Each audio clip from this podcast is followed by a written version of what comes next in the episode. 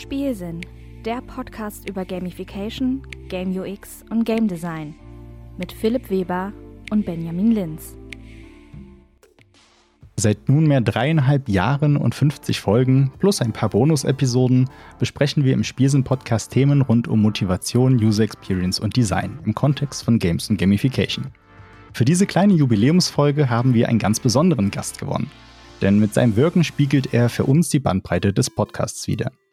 Leonard Nacke hat einen Doktor in digitaler Spieleentwicklung und ist Professor für UX Games Gamification am Games Institute der Universität Waterloo in Ontario, Kanada. Dort leitet er auch die HCI Games Group, die zu diversen Themen rund um Mensch-Computer-Interaktion im Zusammenhang mit Spielen forscht. Zu den bekanntesten Veröffentlichungen gehören die Modelle zur menschlichen Motivation im Gamification- und Spielkontext, nämlich das Hexat und das Five-Factor Player Traits Model, sowie der Player Experience Inventory zur Messung von UX in Spielen und Arbeiten zu biometrischen Messmethoden. Unter anderem auf Social Media teilt Lennart neben Insights zu den genannten Themen auch Tipps fürs akademische Schreiben. Und das kommt nicht von ungefähr. In mehr als 20 Jahren hat er weit über 200 Forschungspapiere geschrieben, inklusive einiger Best Paper-Auszeichnungen, die Stand Juli 2023 fast 30.000 Mal zitiert wurden. Nicht zuletzt ist er Editor des auch schon im Podcast referenzierten Games User Research Buchs und produziert mit seinen Mitherausgebern einen verwandten Podcast, um als Follow-up zum Buch über aktuelle Game UX-Themen zu sprechen. Ja, wir freuen uns auf zwei Dekaden Erfahrung im Bereich Gamification, Game UX und Game Design. Herzlich willkommen im Spielsinn Podcast, Professor Dr. Lennart E. Nacke. Ja, hi. Äh, danke für die Einladung. Ähm, ich freue mich hier zu sein mit euch beiden. Ja, die Freude ist ganz unsererseits. Ja, super. Ja, wir, wir starten, würde ich sagen, wie, wie so häufig. Ähm, es war ja schon viel mit Spiel. Ähm, über, über was du da so forschst, geforscht hast und so weiter, kommen wir gleich genauer. Aber äh, zuerst, äh, was spielst du denn so privat, wenn du spielst, aber sehr wahrscheinlich? Äh, hast du sogar ein Lieblingsspiel oder vielleicht sogar Spielmechaniken, die dir sehr besonders äh, ja, wohltun? Wohltun ist ein gutes Wort, ja. Äh, ist immer schön, wenn man so lange nicht mehr Deutsch gesprochen hat und dann solche Wörter wie Wohltun ähm, vorbeikommen. Auf jeden Fall, äh, was das Spielen angeht, da gibt's schon bestimmte Sachen, die ich äh, besonders gerne mache. Ähm, eins, also eine Sache, die mit mir, äh, mit der ich alt geworden bin letztendlich, mit der ich aufgewachsen bin, aber auch alt geworden bin, sind die Nintendo-Spiele. Äh, ich bin sehr verbunden den Zelda-Spielen gegenüber. Es, es Link durch die Gegend zu äh, Rennen und äh, Sachen aufzubauen. Das äh, ging bei mir mit A Link to the Past, äh, Zelda 3 auf dem Super Nintendo los und äh, dann aber jetzt inzwischen auch Breath of the Wild. Ich habe das neue Tears of the Kingdom habe ich noch nicht gespielt. Das ähm, bei mir ist es so, ich warte immer, bis die Spiele dann in den Budgetbereich fallen, weil ich habe eh vorher keine Zeit, die zu spielen. Lohnt dann nicht, da 90 äh, Dollar für ein Spiel auszugeben, wenn ich dann auch warten kann, bis ich wirklich mal Zeit habe, das Spiel zu spielen. Ähm, und ja, so Metroid, Castlevania, solche Spiele, New Super Mario Brothers, ähm, solche Sachen finde ich immer prima. Ähm, ich bin auch gerne auf der PlayStation unterwegs. Ich bin so ungefähr im Studium umgestiegen auf PlayStation, war vorher totaler Nintendo-Fanboy. Ähm, hab dann aber mehr so ähm, wirklich PlayStation 2 und 3 dann Uncharted, äh, den Tomb Raider Reboot, äh, also solche richtig narrative Spiele, wo es dann immer in so schöne ähm, Gefilde geht, wo man so sich mal mhm. ähm, äh, quasi Urlaub machen kann beim Spielen, wo man also irgendwo in, die, in den Dschungel geht oder so und dann so richtig ähm, was erleben kann in, in, in, in dem Sinn. Solche Spiele spiele ich mal ganz gerne. Ähm, aber eben, wie, wie gesagt, hin und wieder dann auch die Spiele, die so richtig so Metroidvania-Style sind. Derzeit bin ich gerade total hooked auf dem Apple TV äh, ist ja keine Gaming-Console, aber mhm. ich habe dieses Apple Arcade mir mal gegönnt und da gibt's de, das Dead Cells äh, als Dead mhm. Cells Plus-Version. Äh, und da komme ich derzeit, ähm, ja, ist derzeit meine Favorite-Geschichte. Äh, Finde ich ganz interessant. Spielmechanik, äh, also auf dem Sinne der Spielmechanik, äh, wie sie das verbunden haben in dem Spiel, auf der einen Seite das Leveling abzumachen, äh, dass aber es jedes Mal ein separater Run ist. Also dass wir quasi diese Dark Souls, Souls-like Geschichte damit drin haben, dass wir aber auch äh, das Level Up und das, das Exper die Experience-Sachen da drin haben, weil bestimmte Sachen persistent in der Spielewelt halt hochgehen aber jedes Mal, wenn man stirbt, fängt man halt wieder von vorne an. Nur das Interessante ist halt, so wie der Algorithmus gebaut ist, findet man halt bestimmte Level dann viel einfacher, weil man halt bessere Waffen hat und so weiter. Und ähm, da halt dann auch schneller hinkommt. Also das finde ich, ist derzeit bin ich ganz fasziniert davon, was sie da mit Dead Cells gemacht haben. Außerdem Dead Cells für den äh, wie sagt man, Spiele-Connoisseur ist natürlich Dead Cells auch ein Liebesbrief an, an Computerspiele, denn in Dead Cells ähm, ist, sind ja ständig die Referenzen drin, das Hotline Miami, da findet man die Crowbar von dem Gordon Freeman von Half-Life und so weiter. Da sind also diese ganzen kleinen äh, Verneigungen vor den Genre-Hits, äh, mit denen man halt aufgewachsen ist, findet man im Spiel wieder. Und das fand ich eigentlich ganz super von den Designern, dass das so ein bisschen ähm, Fanservice da natürlich auch ist. Äh, mhm. Gerade auch die Kostüme, die man sich da ähm, anziehen kann und so weiter. Also ja, Dead Cells ist derzeit meine Sache, ähm, aber davor war es Zelda. Und ich habe halt immer so ein Spiel, wo ich mir dann die, die äh, Zähne ausbeiße, bis ich dann durch bin und dann geht's weiter. Ja. ja. Ja, gerade Dead Cells kann ich, kann ich auch verstehen, habe ich auch äh, gespielt, aber eher in der Zeit, wo das noch in der Beta war oder sowas. Und da war es dann interessant wegen ne, Fanservice oder sowas zu sehen, wie so ein Spiel eben auch wächst ähm, mhm. von der Beta dann raus. Das hat sich erst am Anfang ein bisschen anders gespielt und da haben die noch ordentlich viel, sag ich mal, geändert, auch sogar andere Bosse eingefügt, nochmal richtig viel geändert und das fand ich auch sehr interessant, weil das mit den Kostümen, ich habe nur mitbekommen, dass es da mittlerweile DLCs gibt mit ne, eben mhm. Castlevania und sonst was, das, was du wahrscheinlich da so ein bisschen gerade ähm, ja. angespielt oder angesprochen hattest. Und äh, das kannte ich jetzt zum Beispiel gar nicht mehr, weil ich das Spiel vorher schon mal in der, in der Beta oder kurz nach Release eben äh, gespielt habe dann. Ach, bei mir steht es ja. auch noch auf der Liste. Aber es liegt nicht auf dem Pile of Shame. Ich habe es noch nicht gekauft. Aber ich verfolge es schon länger. Sehr gutes Roguelike. Ja, genau. Roguelike finde ich auch ganz genau. spannend. Könnte man ja, eigentlich auch mal als separates Thema im Podcast hier besprechen. Ne? Wir hatten schon mal dieses ähm, Tod in Videospielen mit der Julia Grimm und mit der Jessica Kettmann. Genau. Folge 28 müsste das gewesen sein. Ja, auch schon wieder ein bisschen her. Ne? Da schon haben wir, glaube ich, so ein ja. bisschen Dark Souls und äh, Sterben in Videospielen thematisiert, aber Roguelikes, speziell nochmal mit den Mechaniken und sowas, sich anzugucken, wäre wahrscheinlich auch spannend. Reicht aber heute die Zeit, glaube ich, nicht aus, um da jetzt tiefer einzusteigen. Ja, das ja. stimmt. Aber an der Stelle, sonst für alle Zuhörenden, noch die Empfehlung ähm, Behind the Screens, wo auch Jessica äh, mit im Team ist. Die haben da auch mal eine Folge drüber gemacht. Ähm, speziell Roguelites ähm, und was das so ausmacht, auch aus äh, psychologischer Sicht und so weiter und so fort. Ja, wie sieht es denn aus mit äh, gamifizierten Anwendungen? Nutzt du da auch was oder äh, forschst du da nur zu? Klassiker wäre natürlich Duolingo, aber oder ja, vielleicht auch nicht. Äh, naja, ich, ich meine, ich mein, er hatte den Roman ja auch schon da und der hat wahrscheinlich dann auch richtig du Duolingo durch den Brei gezogen und gesagt, dass jetzt nicht das beste Exempel von Gamification ist. Äh, ich finde, äh, ein paar Sachen, die sie da bei Duolingo machen, sind schon wirklich effektiv und nett. Vor allem Duolingo hat es gemacht, bevor es quasi äh, ausgelutscht war. Also die waren da schon so ein bisschen ähm, Pioniere und das war eigentlich gar nicht so schlecht. Aber ich denke, also die Effektivität ist zweifelhaft. Ne? Und ähm, ich, ich finde da äh, bei den Gamification-Sachen, die wir machen, sind es mehr so wirklich spezialisierte Anwendungen. Das heißt also, wir kriegen einen Klienten oder irgendwer spezifisch, der sagt, er möchte mit Gamification was machen. Häufig sind es finanzielle Institutionen ähm, oder wir haben auch viel mit Fitness eben gemacht. Ähm, aber äh, über die Forschungsgruppe hatten wir viel mit ähm, finanziellen Institutionen zu tun, ähm, wo halt gesagt wurde, wir haben jetzt diese unglaublich langweiligen Geschichten hier und wir wollen das irgendwie aufbessern. Und häufig, äh, aber das sieht man ja auch, wenn man sich die Literatur zu Gamification anguckt, ist ja unglaublich viel im Bereich Learning und Gamification, eben weil wenn man Rough Costers, uh, The Fun of Games uh, oder Theory of Fun uh, sich das Buch durchliest, sagt er ja auch, ne, Fun of Games ist Learning, Learning is Fun und ähm, da kommt halt diese Idee her, dass äh, wirklich das Lernen auch wichtig ist und deswegen natürlich auch Duolingo als äh, Beispiel da häufig genommen wird, weil man halt die Sprache lernt. Aber äh, das, das Problem ist halt Retention ne? bei Sprachen oder Habits und so weiter. Da äh, ist das, das Problem immer zu gucken, wie kann man es langfristig umsetzen. Und inzwischen sind wir ja nun auch so weit, dass wir wissen, das ist nicht dass der, die eierlegende Wollmilchsau, das goldene äh, der goldene Schuss hier ist mit der Gamification, dass es wirklich immer alles 100% funktioniert, sondern dass man, äh, dass es schon wirklich Sachen besser machen kann ähm, und dass man wirklich äh, sehr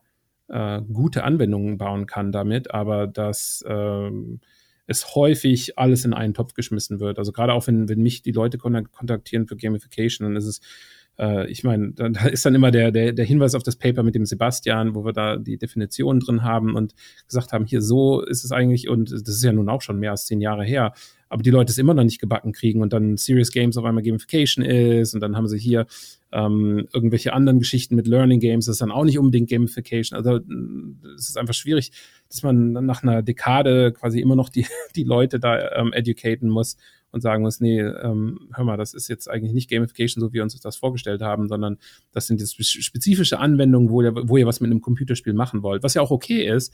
Nun nennt es dann bitte nicht Gamification, denn ihr macht wirklich Game Design und das ist okay.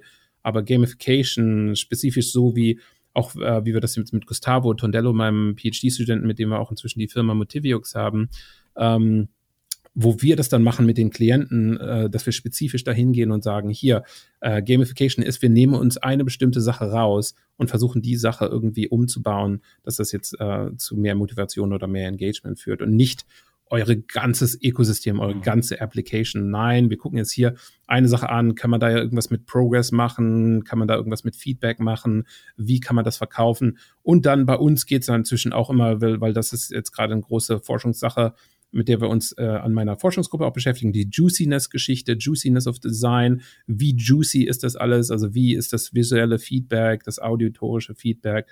Ähm, kann man da wirklich mit der Juiciness ähm, das irgendwie voranbringen und irgendwie ähm, interessant interessanter machen. Und ähm, ja, gerade so Juicy Feedback ist, ist schon ziemlich powerful für manche von diesen Geschichten. Also mhm. ja, das ist relativ fließend der Übergang da dieser Tage. Ja. Mhm. Vielleicht direkt dazu die Rückfrage Juiciness of Design oder Juiciness hatte ich jetzt vorher noch nicht ganz so oft gelesen, so wie ich das jetzt aber gerade verstanden habe, geht es da viel, sage ich mal, um, um Look and Feel, äh, Feedback, Ästhetik oder ist das ein bisschen was, was anderes? Kannst du das nochmal vielleicht ein bisschen genauer beschreiben, was du, was du damit ja, genau ja, meinst? Ja. ja auf, äh, der Spielesaft auf Deutsch, saftig. Mhm, äh, mhm. immer lustig, wenn man das auf Deutsch übersetzt. ja, aber ähm, der, die, die Idee ist ja auch, wie der Steve Swink hat ja auch dieses Buch Game Feel geschrieben, so in der Richtung eben zu, zu schauen, äh, welche Gefühle damit vermittelt werden, wie der Spielefluss ist. Also äh, das ist natürlich auch sehr viel sich, also das Standardbeispiel ist immer, dass die Leute sagen halt Peggle am Ende von Peggle, ne, Freude schöner Götterfunken und alles äh, und die, die visuellen Sparkles und, und all solche Geschichten, dass es halt over the top ist und dass da natürlich auch sehr viel Visuelles dabei ist, aber die, die Original, dieser von ähm, dem Petri, der, der Original-Talk, wo die diese Juiciness-Konzepte eingeführt haben, der hat halt so ein Pong-Spiel gehabt und äh, diese Elastizität vom Ball Ball verändert und all solche Geschichten. Also ich denke, klar, es sind Partikeleffekte, aber es ist auch irgendwie diese, dieses Flüssiggefühl. Also da kommt da der Saft damit rein, dass sich alles irgendwie flüssig und verbindlich anfühlt, dass es quasi nicht stockt, ne? Und dass man mhm. dann sich anschaut, okay, das äh, mit dem Spiel jetzt wirklich ähm, das alles irgendwie in eine Soße übergibt. Äh, Im Deutschen müssen wir es eigentlich Spiele Soße nennen, denn Soße ist eigentlich leckerer, ist ein bisschen zähflüssiger, ist ein bisschen dichter, äh, aber im Englischen ist es halt Juiciness. Ich denke, wenn wir ein deutsches Paper schreiben würden, würden wir schreiben die Spielesoße, bring die Spielesoße rein. Ja, oder Gelee. oder den Spiele-Gelee. Ja, aber ja, Soße, genau. Soße ist schon auch sehr cool. ja, ja, ja. Du meintest ja auch gerade Fließen. Ähm, Würdest du da äh, die, die Flow-Theorie hier direkt mit reinzählen oder würdest ja, ja, du das lieber nochmal ähm, abgrenzen? Nee, nee, Flow, Flow ist ja eh, äh, Flow ist ja eh total überbenutzt und wird ja in allem reingeschmissen. Das ist ja immer alles Flow in Spiele. Sobald du irgendwas mit Spieleforschung machst, muss ja Flow da irgendwie mit erwähnt werden. Aber äh, es ich denke, Flow äh, für den erstmal Flow generell verstehen wir sowieso noch nicht. Das ist ja sowieso das größte Problem, dass Flow so von der Definition her so ein bisschen fuzzy alles ist, was jetzt genau Flow ist, wo es endet, wo es anfängt, wo es aufhört, aber dass man irgendwie das ist Flow ist genauso wie Sternzeichen. Ne? Man hat so irgendeine Idee, dass es äh, ja, das ist so ein Gefühl, was da vermittelt wird, aber und dass das äh, Flow dann halt kommen soll und äh, Spielen hat man diese Skill Challenge Balance Geschichte, wo dann so, ah, da bist du dann am Flow drin. Aber ganz ehrlich, Flow ist nicht messbar. Äh, wir haben es ja versucht in, in ein paar Studien irgendwie zu messen oder zu anzunähern diese ganze Geschichte. Ähm, und äh, es ist nicht wirklich da, dass man da viel zu sagen kann. Also ich denke, der, der Flow, das sind zwei verschiedene Arten von Flow. Einmal das Flow, Mihai, Mihai Geschichte, dass man halt Flow als diese, dieses Beherrschen, dieses im Fluss drin sein empfindet, aber auch einfach der, der Spielefluss, die Designseite. Also für mich sind es ja immer zwei Seiten, äh, wenn ich über Spiele rede. Die eine Seite ist die perzeptive Seite, wo ich als äh, Spieler rangehe und mir angucke, was sind meine Empfindungen, was sind meine Gefühle, äh, wenn ich äh, Spielen gegenüberstehe. Aber dass ich als Designer das natürlich ganz anders sehen muss, äh, da gucke ich natürlich, wie ist mein Sequencing, wie ist mein Pacing, wie ist mein Rhythmus in dem Spiel, mit, mit welchem Rhythmus designe ich jetzt, dass bestimmte Sachen da ähm, ausgeliefert werden, äh, wie ist der Rhythmus, äh, wie ich den äh, Spieler jetzt dazu anrege, wann er die Peitsche benutzt oder wann er die, die das, das Melee benutzt. Ähm, solche Sachen, diese, diese, dieses Rhythmusgefühl, dieses Flussgefühl, Gefühl, das ist mehr dieser Fluss, den ich meine mit, dem, mit der Juiciness, dass einfach sich das, dass die, die Interaktion, das Interaktionsdesign flüssig und rund anfühlt, dass das dann auch zum Fluss führen kann im Spieler, dass der Spieler halt im Flow dann ist, weil es alles so die Friction letztendlich mhm. äh, vom Interaction Design da weg ist. Das ist natürlich das Resultat. Also es Fluss und Fluss, ne? Einmal der Spielefluss und der De Designfluss. Also sind zwei verschiedene Sachen, definitionsmäßig. Wenn ich da ein Paper schreiben würde, würde ich das beides definieren. Aber es ist natürlich zwei Sachen, die sich gegenseitig äh, beeinflussen. Jetzt habe ich eigentlich Lust, da ein Paper drüber zu schreiben. Naja, äh, gute Ideen aus dem Podcast. Immer wieder. ja, hier entstehen einige Ideen. Also ja, ja genau. genau. Direkt notieren. Okay. okay. Doch noch ja. ganz kurz zurück zur eigentlichen Frage. Ähm, ja Nutzt du äh, selbst auch irgendwelche gamifizierte Anwendungen? Ähm, nicht, nicht wirklich. Also äh, ich, ich schaue mir die für die Forschung an, aber es äh, jetzt so ähm, nicht so, also ich meine, für Sport absolut, ja. Also da kann man schon sagen, diese, da ist ja sehr viel mit Exercise Games und äh, auch mit den, den Apple Fitness Rings und so weiter. Da habe ich schon sehr viel benutzt, auch Fitbit und so. Da mache ich auch diese ganzen Geschichten mit, äh, mit den Leaderboards und so weiter. Also gerade was Fitness angeht, doch benutze ich schon sehr viel Gamif Gamified Fitness-Geschichten, da doch täglich auch, muss ich sagen. Aber die Sachen, die ich eigentlich, also ich, äh, vom Design her, ist es äh, so, dass ich so ein, zwei Fitness-Sachen gemacht habe, aber das geht dann mehr so in Richtung Extra Games bei uns. Aber mit Gamification von Fitness noch gar nicht so viel gemacht habe und dann die Gamification eher wirklich so äh, sehr spezielle Anwendungen waren. Also ein sehr spezieller Klient, der dann irgendeine bestimmte Sache designt haben wollte äh, oder dass es halt sehr spezielle Forschung war in, einem, in einer sehr spezifischen Geschichte. Und jetzt letztendlich ähm, unsere Fitnessforschung ist weniger diese Gamification von Fitness, sondern es ist mehr halt Extra Games mit VR und wir haben halt diesen Extra Cube mit dem AR Augmented Reality Geschichten und all solche Sachen, wo man halt mehr das andersrum aufzieht, wie kann man eigentlich die Fitness für Leute ähm, zugänglicher machen, so dass sie mehr Spaß am Workout haben. Und das ist ja nicht unbedingt Gamification. Gamification ist ja mehr auf diesen Mobile Apps und so weiter, äh, wo halt geschaut wird, wie kann ich die Leute dazu bewegen, dass sie regelmäßig in den Workout Habit da reingehen. Äh, und also was das angeht, da für mich ist es so eine fine, fine line, so eine, äh, wie heißt das denn auf Deutsch? Äh, eine äh, Gratwanderung, genau. Ja, genau, so eine Gratwanderung zwischen das ist jetzt Gamification und auf der einen Seite und auf der anderen Seite ist es schon fast Deceptive Design, was ich natürlich auch super interessant finde. Ich habe auch eine Doktorandin, die gerade ihre Doktorarbeit zu Deceptive Design schreibt äh, und das hieß ja früher Dark Patterns, diese Geschichte, dass man halt diese bestimmten ähm, Interaktionsmethoden ähm, benutzt, dass man irgendwie versucht, die Leute zu was, äh, also bestimmte, bestimmte Sachen für Leute einfacher oder schwieriger zu machen.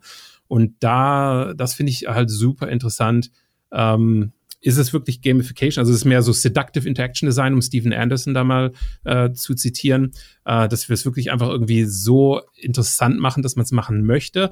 Oder geht es mehr in die Richtung, okay, jetzt ist es wirklich, ich habe das äh, Stop-Button versteckt oder du musst jetzt die Animationen angucken oder das und das ist jetzt das nächste dass ähm, es einfach in dem Sinne eine Exploitation von dem Benutzer ist, dass der also ausgenutzt wird irgendwie. Hm. Ja, mhm. ist eine sehr interessante Gratwanderung da, denn häufig ist es so, dass äh, viele Firmen, denke ich mal, denen ist es wurscht. Die, es geht nicht darum, irgendwie das Spiel gut, so gut wie möglich zu machen, sondern es geht denen darum, so schnell wie möglich Kundenbindung zu machen und ARR und MRR, die Monthly Recurring Revenue und Annual Recurring Revenue, dass die Leute halt Subscribers werden, dass sie bezahlen und so weiter. Es, es macht ja auch Sinn. Im Ende, Endeffekt sind da viele Leute, die es wirklich als Business sehen, ne? Aber das Problem ist halt, und da hast du ja auch immer diese, wenn als Gamification groß wurde, war das ja auch so, dass die Marketing-Leute und alle da sich drauf gestürzt haben und gesagt haben, oh, das ist super, um die Leute zu manipulieren, obwohl das natürlich nicht so offen gesagt wurde, aber im Hinterkopf war das natürlich klar drin bei vielen Leuten. Ähm, und die ganzen Designer aber dann gesagt haben, ja, Gamification ist Bullshit, Ian Burgos und so weiter, mhm. äh, wo dann eben das äh, rauskam, dass ähm, die eine Perspektive ist halt die Art-Perspektive, die Kunst, äh, dass man das, die Spielekreation als eine Selbstexpression sieht, äh, gegen die andere Perspektive, wo es einfach zum Geldmachen da ist. Ne? Und beide haben valide Punkte und äh, alle die Leute, die in, der Spieleindustrie arbeiten, wissen das auch genau, dass das auch immer die Gratwanderung ist, die man täglich dann machen muss. Auf der einen Seite äh, wollen wir Geld machen, auf der anderen Seite wollen wir auch irgendwie was Kreatives schaffen, was die Leute ähm, ähm, bewegt in einer bestimmten Art und Weise und wo man wirklich auch äh, was mitnimmt letztendlich. Ne? Mhm. Und das ist natürlich das Interessante, wenn man sich mit Spielen beschäftigt, äh, dass man immer diese zwei Ströme hat, mit denen man da klarkommen muss. Business und Interaction Design oder ähm, Art äh, in der Richtung. Was natürlich auch eine super ähm, Einleitung ist zu, zu unserer Fakultät. Ich bin an der Stratford School for Interaction Design und Business. Das ist auch bei uns äh, von der Fakultät her eine prima Sache, weil wir uns mit beiden Seiten einfach beschäftigen. Und das äh, funktioniert natürlich super mit Spielen auch, sich das da zu überlegen. Ja. Kommt der Name dann von dir? Von der School. Nein, ich habe, äh, nee, ich, ich war da zwar bei der Namensführung beschäftigt, aber bei mir war da äh, damals, als wir uns äh, benannt haben, habe ich halt gesagt, es muss Interaction Design heißen, weil die kam dann mit Interactive Design und und anderen Designgeschichten habe gesagt, nee, Interaction Design, sonst gehe ich. okay. Und äh, letztendlich hat's funktioniert. Und äh, dann haben wir Interaction Design im Namen drin gehabt. Ja, das mhm. war dann ganz gut.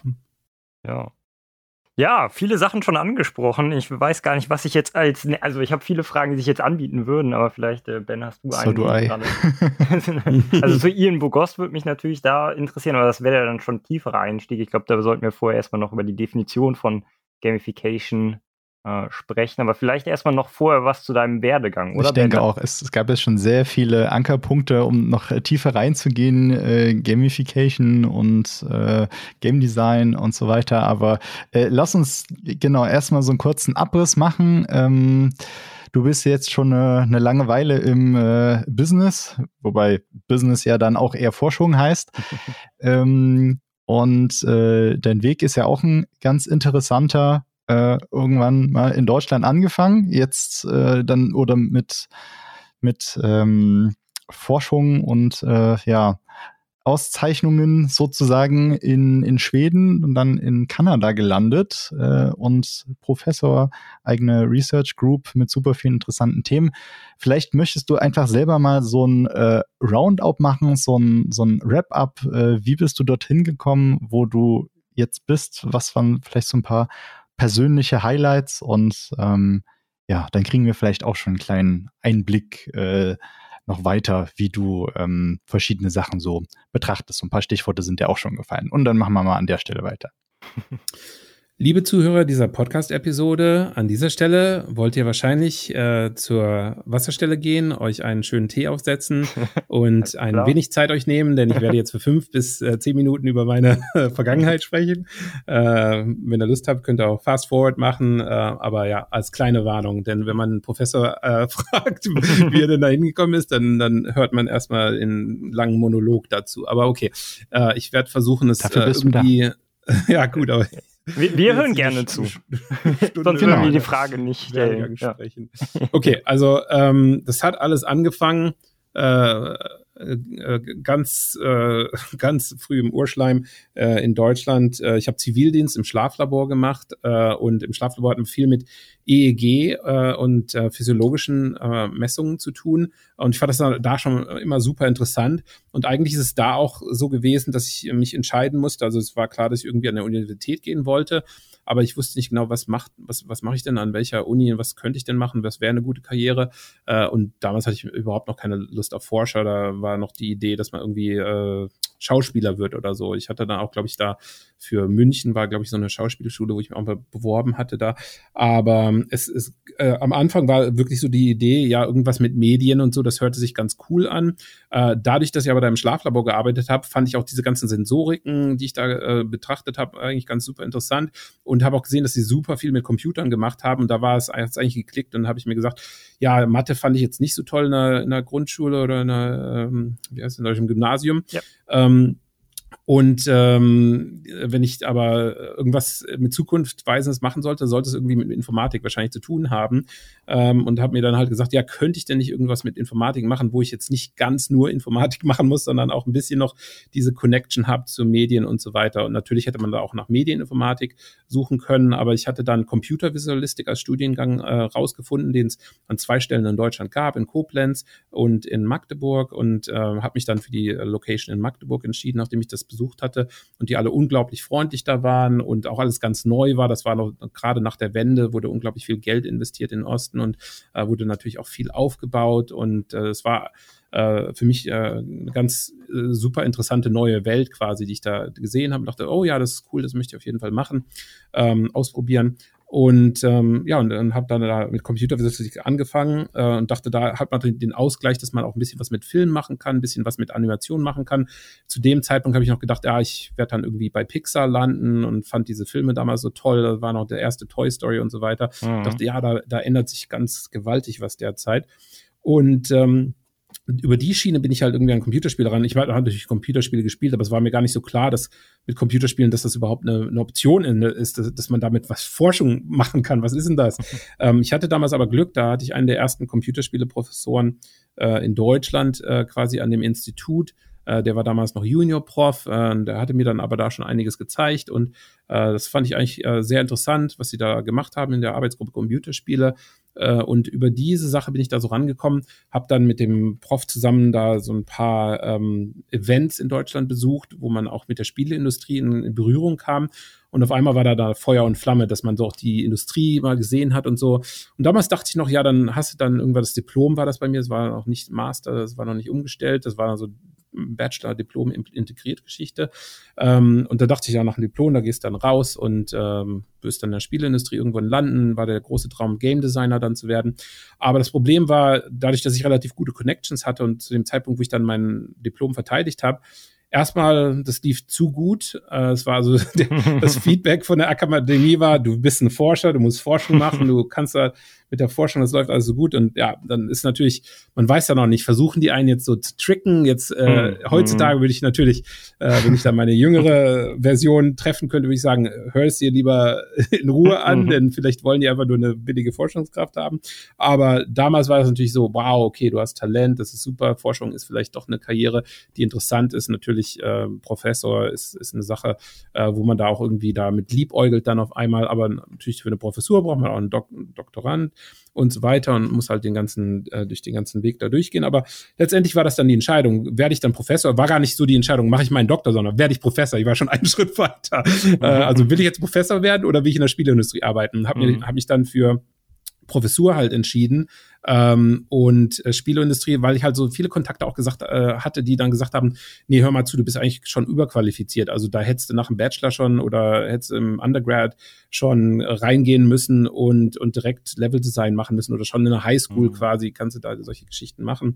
Ähm, ja gut, okay, dann ähm, vielleicht doch nicht so sinnvoll. Irgendwie habe ich mich dann überzeugen lassen, dass es vielleicht doch nicht so sinnvoll ist. Außerdem hatte ich so dieses Gefühl, äh, ich hatte jetzt diesen informatiklastigen Abschluss mit Computervisualistik und wollte eigentlich mehr was in der Richtung Psychologie machen, weil ich einfach gefühlt hatte, dass ich, dass mich das mehr interessiert. Ich wollte wirklich die Spieler verstehen. Ich wollte so diesen Menschen dahinter verstehen. Mhm. Äh, und damals hatte ich da, da HCI noch gar nicht auf dem Radar so wirklich in Deutschland. Das war auch, glaube ich, noch nicht so populär, wie es heute ist inzwischen, diese Mensch-Maschine-Geschichten. Das war auch noch so am Anfang da. Ähm, auf jeden Fall äh, hatte ich dann da angefangen, äh, an der gleichen Stelle, wo ich da auch meine, mein Diplom gemacht hatte und habe da erstmal so Teilzeit gearbeitet. Aber es war alles so Cross-Finanzierung und so ganz undurchsichtige Geschichten in Deutschland. Ähm, und ja, irgendwie war mir das da auch nichts. Es war keine, okay, hier ist eine Fünfjahresstelle, wir bezahlen dich, mach die Sache fertig, sondern es war so, ah, mal gucken und habe da so Freelancing-mäßig noch Game Design nebenher gemacht ähm, und habe dann mit so verkorksten Geschichten wie Squeak und Smalltalk gearbeitet, also gar nicht richtige, naja gut, äh, armen Zuhörer, die jetzt äh, große Smalltalk-Fans hier sind, sagen auch, ah, das ist aber eine Com Computersprache. Ja, es ist aber nicht C++ oder so, das ist ein kleiner Unterschied. Ähm, also habe mich dann auch so nicht wirklich als Informatiker gefühlt und habe mich da schon so gefühlt, als würde ich da so weggehen in der Richtung und mehr so in die Richtung äh, For Forschung und, und äh, äh, Forschungsstudium. Und ja, war eigentlich klar, dass ich irgendwie aus der Informatik so ein bisschen weggehen wollte und mehr so in Richtung Psychologie gehen wollte. Und habe mich dann so umgeguckt und da kam so ein EU-Projekt da meines Weges, wo sie nach einem Game Design fokussierten Doktoranden gesucht haben, mhm. der Fun of Gaming studieren wollte. Und habe ich gedacht, pff, Fun of Gaming, das ist absolut meine Doktorarbeit. Ich will auf jeden Fall verstehen, was jetzt die, der Spielspaß ist und wie man das messen kann. Und ja, war also super, habe also überhaupt äh, im, im Nachhinein gar nicht gecheckt, was das eigentlich bedeutet, aber gesagt, okay, ich äh, gehe aus Deutschland weg, ich gehe jetzt an eine, diese schwedische Uni, wo ich überhaupt keinen kenne, keine Ahnung habe. Ich kenne nicht mal den Doktorvater, aber das, das Angebot, einfach das Thema, hat mich so dahin gezogen, dass ich gesagt habe, okay, ich mache das. Äh, habe sofort äh, bin ich aus dem Programm ausgeschieden, habe das alles gekündigt, quasi gesagt, okay, ich bin jetzt fertig, äh, habe also das, das Doktorstudium aufgegeben, um mich da auf das andere Doktorstudium zu bewerben.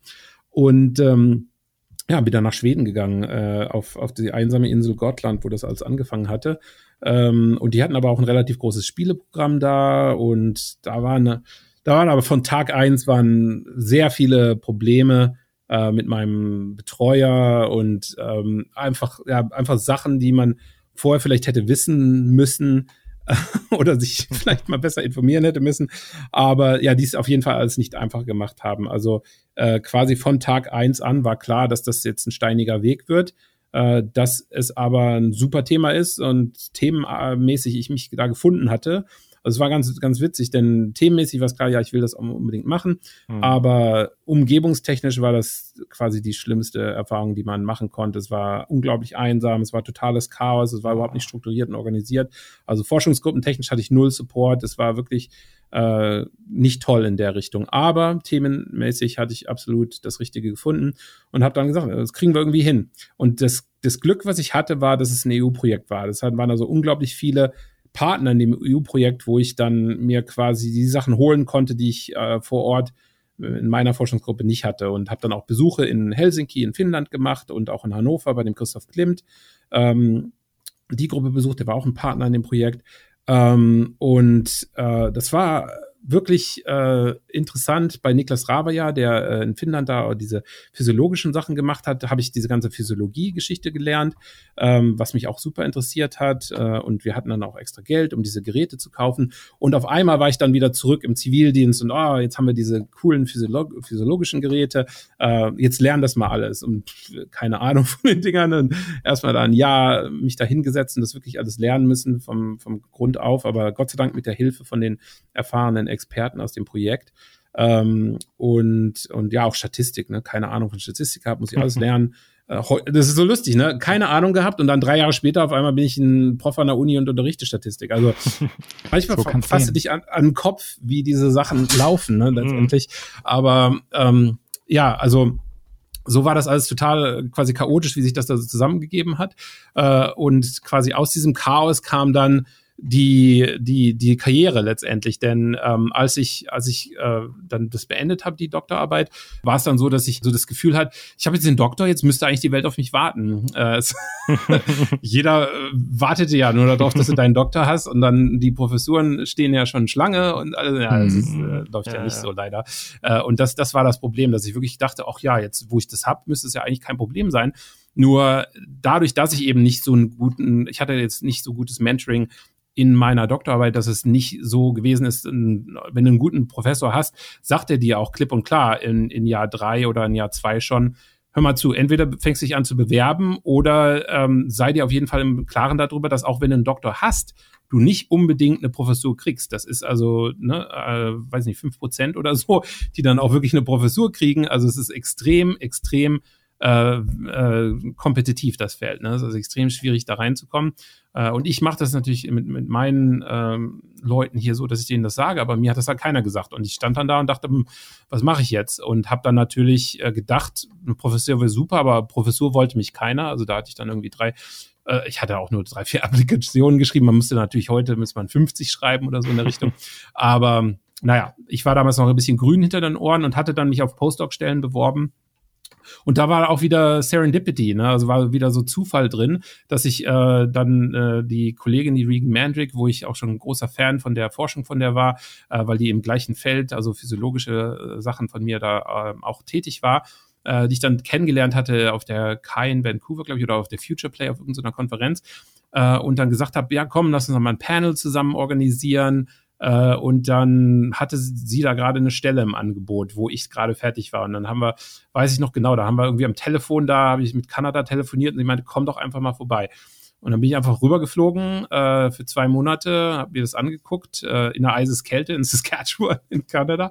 Ähm, und hat mir aber so gut gefallen. Einfach die Leute waren so nett und die kanadische, einfach diese kanadische Mentalität äh, kam mir unglaublich gut an, dass ich dann einfach gesagt habe, okay, mache ich. Ähm, und schon wieder so eine Sache, genau wie das auch mit dem Doktor war, wo ich einfach, bumm, Deutschland verlassen habe, nach Schweden gegangen bin, war es dann auch wieder so, Schweden verlassen, nach Kanada gegangen. Also quasi wieder so eine komplette Selbsterfindung. Also ist natürlich äh, ne, das kann man von einer Seite oder von einer anderen Seite sehen. Natürlich privat war das nicht so toll. Ich habe jetzt heute auch noch Freunde, die in Deutschland äh, Wurzeln gefasst haben. Die haben ganz andere Freundschaften im Alter, äh, andere Beziehungen und andere Sachen, die, die, die halt über Jahre gewachsen sind. Das habe ich halt nicht, weil ich ja jedes, äh, jedes Mal quasi da das neu erfunden habe. Also für die Karriere ist es toll, aber so persönlich, ne, äh, das ist halt der Preis, den man dann dafür zahlt. Da muss man sich halt äh, im Klaren darüber sein. Also es hat äh, Wunder für meine Karriere gemacht, äh, in der Richtung das zu verfolgen, aber privat war das nicht unbedingt immer die einfachste Entscheidung, da ähm, in diese Richtung zu gehen. Also muss man wirklich, äh, äh, wirklich ähm, ja,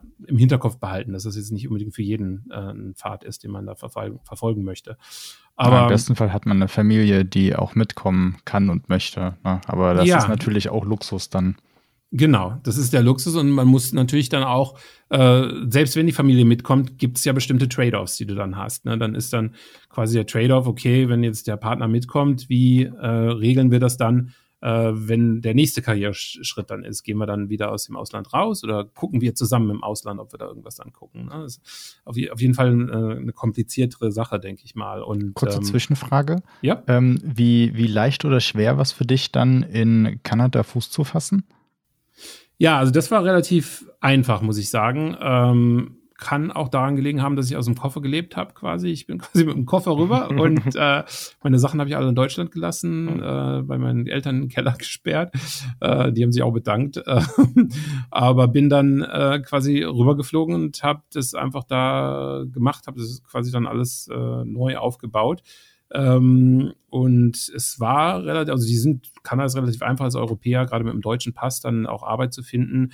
Äh, da müssen bestimmte Sachen evaluiert werden, denn das Gesetz in Kanada ist, dass wenn gleich qualifizierte Kanadier sich auf die gleiche äh, Position bewirbt, muss der Kanadier eingestellt werden. Aber okay. bei so spezialisierten Sachen wie ein Postdoc oder Professur, da ist es meistens so spezialisiert, äh, dass da relativ einfach das Argument gemacht werden kann, dass du dann die, die weltbeste Wahl bist für diese Position. Und dann, äh, wenn sie das machen können, und da muss natürlich dann mit dem Supervisor oder mit dem Human Resources Team da von der Uni arbeiten, äh, dann ist es eigentlich relativ äh, einfach, da Fuß zu fassen. Und äh, also bestimmte Sachen, die schwieriger sind, ähm, Führerschein und dann äh, Bankkonto und so weiter aufzubauen und alles ist natürlich dann immer, hast du keine, keine History, du hast ja keine Geschichte in dem Land, das muss also quasi von Scratch da wieder auffangen. Aber das, das geht schon alles, das kriegt man dann schon alles äh, geregelt, äh, wenn man das äh, wirklich will und interessiert ist und dann auch vor, vor Ort dann Hilfe hat. Ich hatte sehr viele Leute, die sehr freundlich waren und auch geholfen haben. Und da hatte ich dann auch die Inspiration. In Saskatchewan habe ich wirklich unglaublich viel Inspiration gekriegt. Ich hatte, also mein Supervisor Regan, die war unglaublich toll. Er hat mich sehr vielen Leuten da auch vorgestellt. Äh, das war so richtig diesen Support, den man sich eigentlich da gewünscht hatte, das ganze Leben. Ähm, und ähm, das, das hat dann quasi auch zur Karriere geführt. Dann diese Connections, die ich da im Postdoc gemacht habe, ja auch unglaublich produktiver Postdoc. Ich glaube, ich habe da um die zehn Paper da geschrieben in dem Jahr. Es war unglaublich viel. Also ich hatte auch noch viele Daten von der Doktorarbeit, die ich dann noch äh, veröffentlichen wollte. Aber äh, es waren auch viele Projekte einfach im, im Labor, wo ich da teilnehmen konnte. Und da kam auch diese, diese Idee, dass ich so, so wollte ich dann auch meine eigene Forschungsgruppe machen, dass man einfach, wenn man sich, wenn man Interesse hat, natürlich muss man einen Fokus auf sein eigenes äh, Thema legen. Aber ich denke, in HCI findet man es häufig, dass man dann, wenn man ein gutes Labor hat, dass man dann verschiedene Leute haben, die so die Projekte dann driven äh, oder die, die leiten, wo man dann wirklich sagt, okay, ja, hier vier, fünf Leute können da an dem Ding zusammenarbeiten, aber da, die können aber auch an dem anderen Ding arbeiten, aber es sind dann verschiedene Kompetenzen, die dann da abgewiegelt äh, werden. Und das lief da eigentlich ganz gut und hat mir auch sehr viel Spaß gemacht und hat dann auch zu den ganzen Bewerbungen geführt, die ich dann da gemacht habe äh, am Anfang. Und dann hatte ich da auch so eine Assistenzprofessur gekriegt äh, in Ontario, erst in Oshawa, in so einer relativ kleinen Uni. Also da war auch schon klar, dass es eine gute Sache war, weil ich meine, eine Professur, ich wollte eine Professur haben, ne? Und äh, da ist es eigentlich, da, das ist dann immer die Entscheidung, die man treffen muss. Entweder es ist eine Professur im Land, wo man möchte, im Thema, wo man möchte, oder an der Uni, wo man hin möchte. Also alle drei kriegt man sehr selten, dass es alles drei äh, übereinstimmt. Und ähm, ja, und da war es halt so, ich hatte eine Professur und das war eigentlich das Wichtigste, was ich da wollte und hatte dann angefangen, aber habe da relativ schnell gemerkt, dass die Uni zu klein ist und dass ich da auch nicht wirklich äh, äh, mich nicht wirklich zu Hause gefühlt habe, einfach weil es einfach so viele äh, Sachen waren, die da im, im Weg gestanden haben, die es einfach nicht äh, leicht gemacht haben, Forschung zu machen. Und dann so nach, was war es, drei, vier Jahren da, habe ich mich dann einfach auf den nächsten Schritt beworben, gesagt, hier, äh, vielleicht kann ich ja irgendwie auch ein Associate Professor werden an einer anderen Uni. Und äh, da hatte ich dann auch wirklich viele Interviews. Ich glaube, ich hatte insgesamt 10, 15 Interviews, äh, bin da quasi jedes Wochenende irgendwie nach USA geflogen, ähm, habe auch an vielen großen Unis interviewt, Michigan und Georgia Tech und so weiter, aber habe die, die Positionen nicht bekommen. Äh, und hatte dann am Ende aber zwei, zwei ähm, Angebote an, auf dem Tisch liegen, was natürlich super ist eigentlich auch. Ähm, und dann kann man ein bisschen verhandeln und ähm, da war letztendlich Waterloo dann einfach die bessere Sache, weil ich in 2013 in Waterloo schon eine Konferenz organisiert hatte, Gamification mhm. 2013. Äh, und dadurch, weil man da als Konferenzorganisator natürlich alle Leute schon kennengelernt hm. hatte, ja, war es relativ mhm. einfach. Und das ist auch so ein Tipp, denke ich mal, für Doktoranden und, und PhD-Studenten. Es ist häufig so, dass man noch so qualifiziert sein kann. Das Züngelchen an der Waage, wo man den Job letztendlich kriegt, ist immer das Networking, ist immer äh, kenne ich die Leute schon, habe ich da irgendwie ein Gefühl für. Das war bei jedem Job, den ich bisher hatte, dass ich irgendwie die Leute vorher schon kann, kennengelernt hatte oder dass man einfach irgendwie schon mhm. da einen Eindruck gemacht hatte oder die den Supervisor schon kannten oder irgendein Netzwerk da schon existierte, dass das letztendlich den, den, den Fuß in die Tür da ähm, gemacht hat. Ähm, und das, äh, das sage ich auch meinen Studenten heute immer so. Wenn ich irgendwie kann, äh, jeder, der bei mir in der Gruppe ist, werde ich alles dafür tun, um diese Türen für die zu öffnen. Das ist mein Job als Supervisor, dass ich letztendlich dieses Netzwerk aufbaue, dass ich es äh, behalte und dass ich den äh, Studenten die bestmöglichen Möglichkeiten gebe, über dieses Netzwerk da diese Jobs zu finden. Und ich denke, das ist das Beste, was man eigentlich machen kann als Professor, als, als, als Supervisor, dass man diese Sachen ähm, ermöglicht, dass man diese Karrieren quasi irgendwie ermöglicht, ja. Mhm. Naja, gut. Und so, so führte das dann halt alles zu Waterloo und da äh, bin ich dann auch geblieben. Und äh, ja, das, ich meine, die Geschichte geht dann immer noch weiter. Dann habe ich eine eigene Konferenz gestartet, KaiPlay, und das ist zu einer Serie ge geworden und all solche Sachen, die dann natürlich auch sehr gut für Karriere sind. Ich hatte da Glück, den Sebastian zu treffen, als ich gerade mich angefangen hatte, für Gamification zu interessieren. Aber es wird damals noch gar nicht Gamification genannt haben, sondern es ging halt darum, dass man irgendwie die Spiele aus den Spielen rausbringt.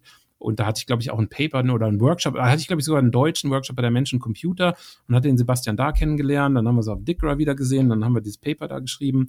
Äh, und so kam halt eins zum anderen. Also ich war sehr viel auf Konferenzen unterwegs, habe sehr viel Networking gemacht im, im ersten Postdoc-Jahr und im letzten PhD-Jahr und dann auch als Assistenzprofessor in den ersten drei Jahren unglaublich viele Konferenzen äh, mitgenommen, sehr viel mit Leuten genetworked und ähm, auch sehr viele Austauschgeschichten gemacht, dass Studenten in meine Gruppe kamen und so weiter. Und das hat dann da, dazu geführt, dass, ne, dass man dann so richtig äh, große Sachen aufbauen kann, dass man äh, wirklich äh, sich mit den Leuten in einem Themenbereich vernetzt und denen auch eine Stimme gibt. Und ich hatte, glaube ich, auch Glück, dass es zu der Zeit gerade so viele Sachen haben, die sich da er erebnet haben. Gamification ist unglaublich gut angekommen bei den Leuten und Games User Research ähm, ist auch auf einmal ein Gefällt gewesen. Wir hatten quasi da auch diese Diskussionen ähm, in, in, dieser IGDA-Gruppe und ähm, das war das erste, das war verrückt, ne, weil ich da schon Professor war zu dem Zeitpunkt, aber dass ich zuerst mal Leute getroffen haben, da kann ich auch eine Anekdote erzählen. Das war bei mir damals noch so, ähm, das, das war sogar, da war ich so Doktorand, äh, als ich das gemerkt hatte. Das war, ähm, war ich Doktorand und habe den Gabe Newell eine E-Mail geschrieben, weil ich sehr viel mit Half-Life 2 gearbeitet habe, also Mods gebaut habe für meine Studien und habe dem Gabe, also dem Boss von Half-Life, eine E-Mail geschrieben, gesagt, hier, vielleicht bist du interessiert. Ich habe meine Doktorarbeit äh, hauptsächlich äh, mit Half-Life geschrieben und finde dein Spiel super toll. Und ähm, ich äh, wollte nur sagen, wenn du irgendwann mal Interesse, Interesse hast an jemanden, der sich mehr mit Psychologie und Spielererfahrung beschäftigt, dass äh, es unglaublich interessant wäre. Und die Antwort war dann, ja, ich habe gerade einen eingestellt, der das macht. Und äh, war natürlich auf der anderen Seite so, dass auf der einen Seite, ah. dass ich dachte, ah, schade, es hat schon einer. Auf der anderen Seite habe ich dadurch den Mike Ermbinder kennengelernt, der äh, bei Valve arbeitet und da auch eine, eine, eine super Connection gleich gehabt, äh, die mich dann auch äh, zu vielen anderen in der Spieleindustrie und dem Games User Research Circle da ähm, weiter vorgestellt hat. Und ähm, dann wirklich mehr Leute in der, in der Industrie da auch kennengelernt hatte und das unglaublich toll war äh, zu sehen, es gibt Leute in der Industrie, die aber total auch an deiner Forschung interessiert sind. Dass es nicht mehr so war, ach ja, Forscher. Denn vorher, so drei Jahre vorher noch, wo ich noch am Master da war, war es so, ja, Forschung brauchen wir eigentlich in Spielen nicht. Denn Spiele ist eigentlich nur, wir brauchen Programmierer, wir brauchen einen guten Designer, wir scheren uns eigentlich nicht so wirklich um den Impact hier. Und drei, vier Jahre später auf einmal, oh nee, UX ist ganz wichtig und äh, da war auch, glaube ich, gerade so, dass UX überhaupt außerhalb von Spielen ein Thema wurde in, in normalen Applikationen und da dann auch wirklich Games User Research äh, und Game UX später dann auch, äh, je nachdem, welchen Term man da bevorzugt, äh, wirklich der Durchbruch kam und Leute gesagt haben, ja, wir müssen eigentlich auch die Forscher anstellen, die uns helfen, äh, die, den, den Einfluss von den Spielen irgendwie zu bewerten. Und ähm, ja, und so ist das dann, dann gekommen, dass da wirklich zwei Felder sich an dem Zeitpunkt aufgetan haben, wo ich auch bereit war, mich da äh, äh, meine Zeit da rein zu investieren.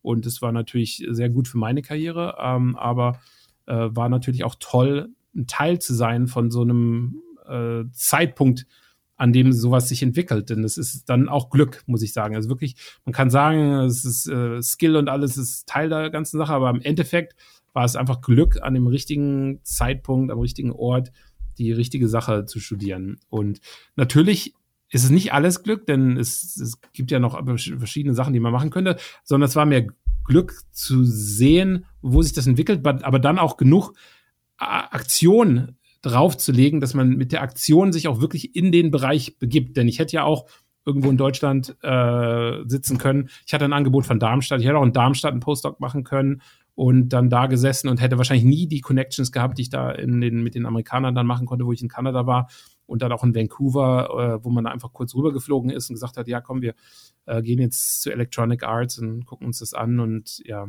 es, mhm. es war dann doch solche Sachen, die dann einfach von dem, dass man sich in die Position begibt und an den Ort begibt, wo das passiert, dass man das dann einfacher hat, diese bestimmten Sachen zu verfolgen. Okay, jetzt habe ich wirklich einen Monolog draus gemacht. Aber sehr schön. Also ich fand es super, super spannend. interessant. Und, ne? Also macht eigentlich auch so ein bisschen nahbarer und schön erzählt und so. Also konnte man echt gut äh, ja, nachvollziehen und waren. Anekdoten sind natürlich auch immer sehr ja. äh, willkommen. Aber ja, es ist echt äh, super faszinierend, wie du halt sowohl in Seiten Gamification als auch Games User äh, Research bzw. Game UX ähm, das irgendwie alles so, so miterlebt hast und dann da ja auch selber mit drin ähm, gewirkt hast und ja auch immer noch tust. Das glaube ich eine ganz gute Überleitung ist, ähm, dass wir uns äh, diesen beiden Themen mal noch ein bisschen tiefer widmen. Wir hatten ja jetzt vorhin schon ein paar mehr Stichworte gehabt zu Gamification. deswegen würde ich sagen, wir fangen einfach fangen mal damit an und Philipp. Genau, genau. Da würde ich, erstmal fragen, ja, wie kam es denn eigentlich zu der Entstehung des Begriffs Gamification und hat sich vielleicht dein Verständnis von dem Begriff Gamification auch irgendwie oder die Definition sogar vielleicht auch in den letzten Jahren irgendwie ein bisschen geändert oder bist du schon noch bei der ähm, bei deiner Gamification-Definition geblieben? Aber genau, wie, wie kam es erstmal da zur, zur Entstehung des, des Begriffs und vielleicht zu dem Paper, was eben 2011 äh, mit Sebastian Deterding et al. erschienen ist, was eigentlich immer alle Leute irgendwie zitieren, wenn sie von Gamification ja, reden. Aber wo ja. du natürlich als Co-Autor mit draufstehst. genau, hier nur mal so fürs Protokoll. Ja, ja danke. Ähm, ähm, und das, ja, ist wirklich, äh, wie gesagt, in dem Zeitpunkt war es Glück, äh, dass Sebastian und ich quasi in der gleichen Sphäre da publiziert haben. Zum, das war, glaube ich, ein halbes Jahr vorher oder so, dass wir gegenseitig unsere Sachen gesehen haben. Und ich glaube, es war auch übers Internet, weil damals habe ich auch noch einen Blog geschrieben. Das ist ja heutzutage nicht mehr so ein Ding. Heute habe ich Newsletter und all solche Geschichten, aber und den Podcast natürlich. Ähm, aber damals hatte ich noch einen Blog geschrieben, war immer so auch so ein bisschen Science Communicator dabei. Und im Blog hatte ich dann auch so bestimmte Sachen da geschrieben, dass ich da, und dann habe ich immer meine Folien auch äh, hochgeladen, die ich dann, weil ich dann äh, lokal auch äh, schon Präsentationen dazu gegeben habe.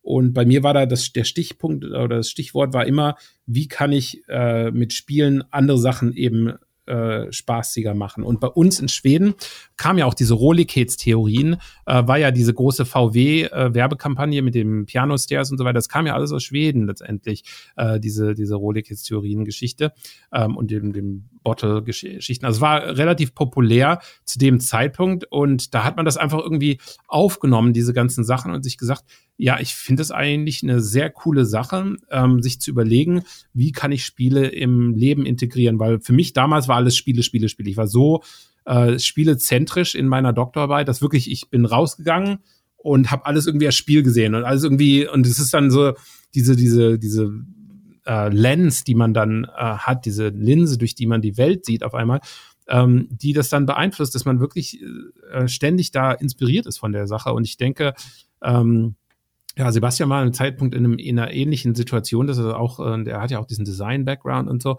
äh, dass er sich da, denke ich mal, das auch so gedacht hat. Und ich glaube, wir hatten es da auf dem Menschencomputer. Irgendwo haben wir es, entweder Menschencomputer oder Digra haben, hatten wir uns gesprochen dann und äh, gesagt, ja, komm, wir sollten vielleicht auch mal einen Workshop oder sowas in der Richtung zusammen machen, ähm, denn das ist sehr interessant. Äh, ich habe ihm gesagt, äh, seine Sache interessiert mich sehr äh, und er hat gesagt, meine Sache interessiert ihn sehr. Und ähm, da, dadurch ist dann irgendwie gekommen, dass dann gesagt hat, komm, irgendwie müssen wir das mal definieren. Äh, hier ist das Paper, lass uns das mal ähm, alles äh, wirklich einleiten. Da natürlich auch bei ihm der geisteswissenschaftliche Background da, da gewesen, um das wirklich zu machen. Bei mir wäre das wahrscheinlich nie so gewesen, dass ich da auch mich hingesetzt hatte und so ein Definitionspaper geschrieben hätte, einfach weil ich mehr so Studienpaper schreibe. Und damals jedenfalls, heutzutage mhm. ist es eine andere Geschichte. Aber damals war das mir noch so, hm, okay, macht das überhaupt Sinn? Und ähm, ich äh, fand es aber, äh, es, es machte Sinn, weil wir eben alle das gleiche Problem hatten, dass wir gesagt haben, irgendwie müssen wir das jetzt irgendwie zusammenfügen. Und ja, Gamification ist dann ähm, ist dann eben der der Name für die Sache gewesen, die wir sowieso schon alle gemacht haben oder mit der wir uns da quasi an Jahr anderthalb Jahre schon beschäftigt hatten an dem Zeitpunkt, ist eben diese diese Design-Geschichte. Wie kriege ich das Game Design in die wirkliche Welt hinein? Und ähm, und so hat sich das dann entwickelt. Da hatte ich auch damals mit dem Jörg Niesenhaus, weiß nicht, ob ihr den auch kennt, das ist ein alter Schulkastenfreund von mir übrigens, ja. ähm, der, äh, der, den ich dann auch da irgendwie zwischendurch da mal wieder gesehen hatte und der sich aber auch ja mit Spielen und so beschäftigt mhm. hat. Irgendwie hat sich das dann, äh, hat sich das ja alles da so ähm, einfach ergeben, dass man dann diese Gespräche geführt hat und dann irgendwie ähm, das äh, alles zusammengekommen ist, dass man gesagt hat, okay, wir müssen irgendwie mal schauen, wie kann man das definieren. Und natürlich über die Zeit hinweg verändert sich das, äh, die Inspirationen ändern sich, die ähm, die Einflüsse ändern sich. Äh, natürlich hat Gabe Zickerman da auch äh, quasi die die Sache so ein bisschen an sich gerissen. Auch eine interessante Anekdote.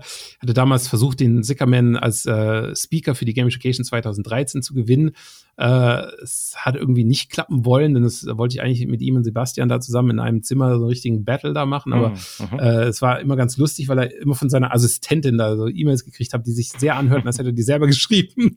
Aber es, okay. es hört sich immer, wenn man mit Zickerman gesprochen hat, hört sich immer nach so einem großen, da ist jetzt eine große, große Firma dahinter. Und ich mhm. glaube, es war letztendlich nur eine Person. Aber okay, äh, das muss, muss man dann sehen, wie das letztendlich ist. Aber mhm. da, da lief natürlich auch vieles schief. Ich meine, äh, ich, ich finde das bewundernswert bewundernswert, wie er sich da reingehängt hat, aber äh, lief natürlich vieles schief. Das ist alles so Marketing-Incentive-Geschichten dann ähm, gemacht wurden. Und wir waren ja damals auch noch gar nicht differenziert. Das fing ja gerade erst alles an.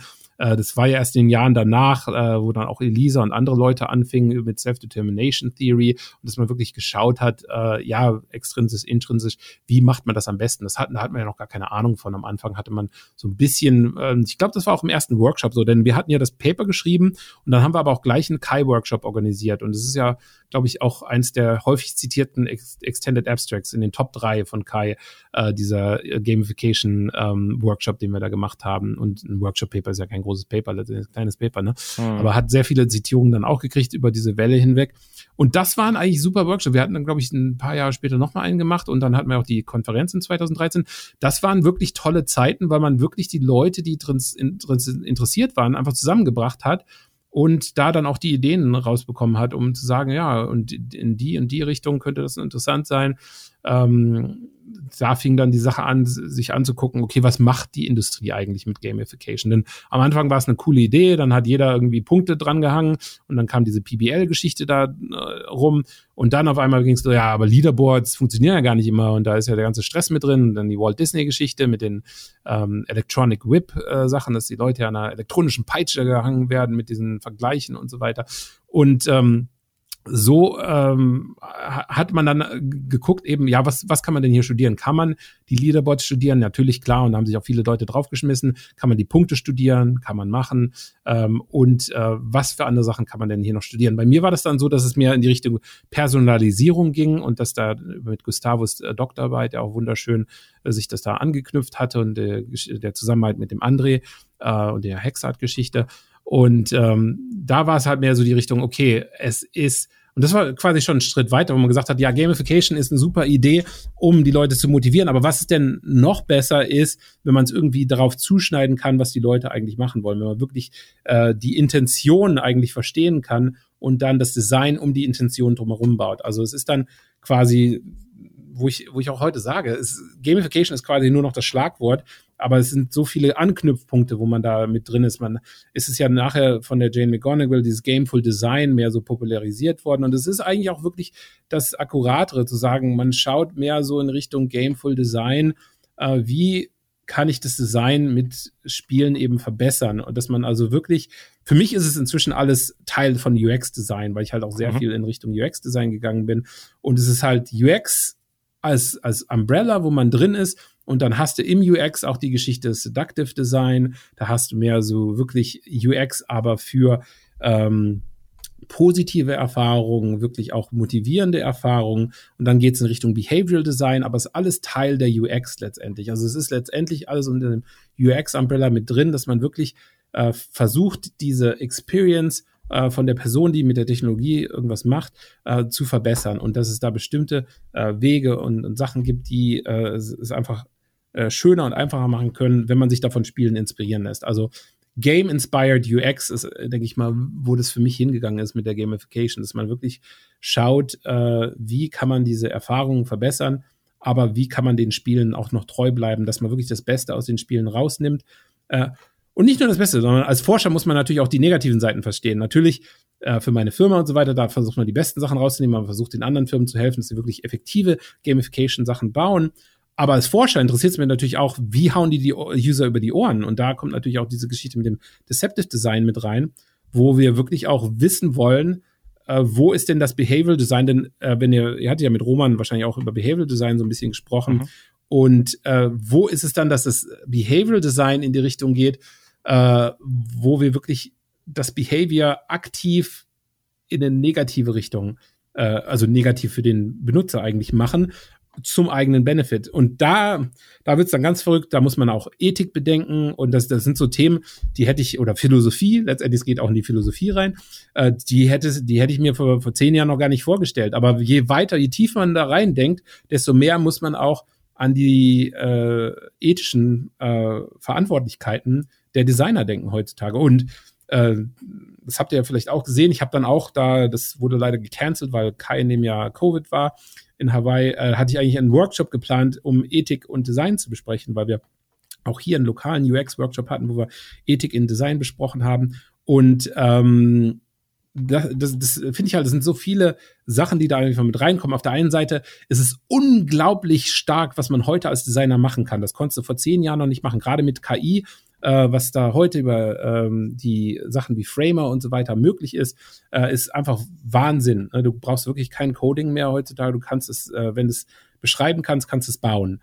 Und ähm, das ist natürlich sehr großes Empowerment für Designer, was man da auch erfährt heutzutage. Aber ne, great, with great power comes great responsibility, um es äh, Uncle Ben, genau. äh, Uncle Ben äh, zurückzubringen, genau Spider-Man. Ähm, und ähm, ja, da ist, ist natürlich äh, dann auch die, äh, die Sache, dass man, wenn man die Leute halt ausbildet, kann man nicht einfach nur äh, äh, move, move fast and break stuff machen, wie es in Silicon Valley immer so schön heißt, sondern man muss eben auch wirklich schauen, dass man äh, die Sachen evaluiert, wenn man, während man sie baut. Und ich denke, das ist, äh, es wird immer schwieriger und gefährlicher, gerade wenn man sich KI anguckt, wie schnell sich das in den halben, letzten halben Jahr entwickelt hat, ähm, weil es doch immer noch so ist, dass man erstmal schnell das Geld machen möchte und, und äh, wirklich da auch Marktdominanz haben möchte. Und es war bei Gamification genauso letztendlich. Die guten Gamification-Sachen kamen allerlei drei, vier Jahre später raus. Die kamen nicht raus, als Zickerman noch der King of, of the Blind People war.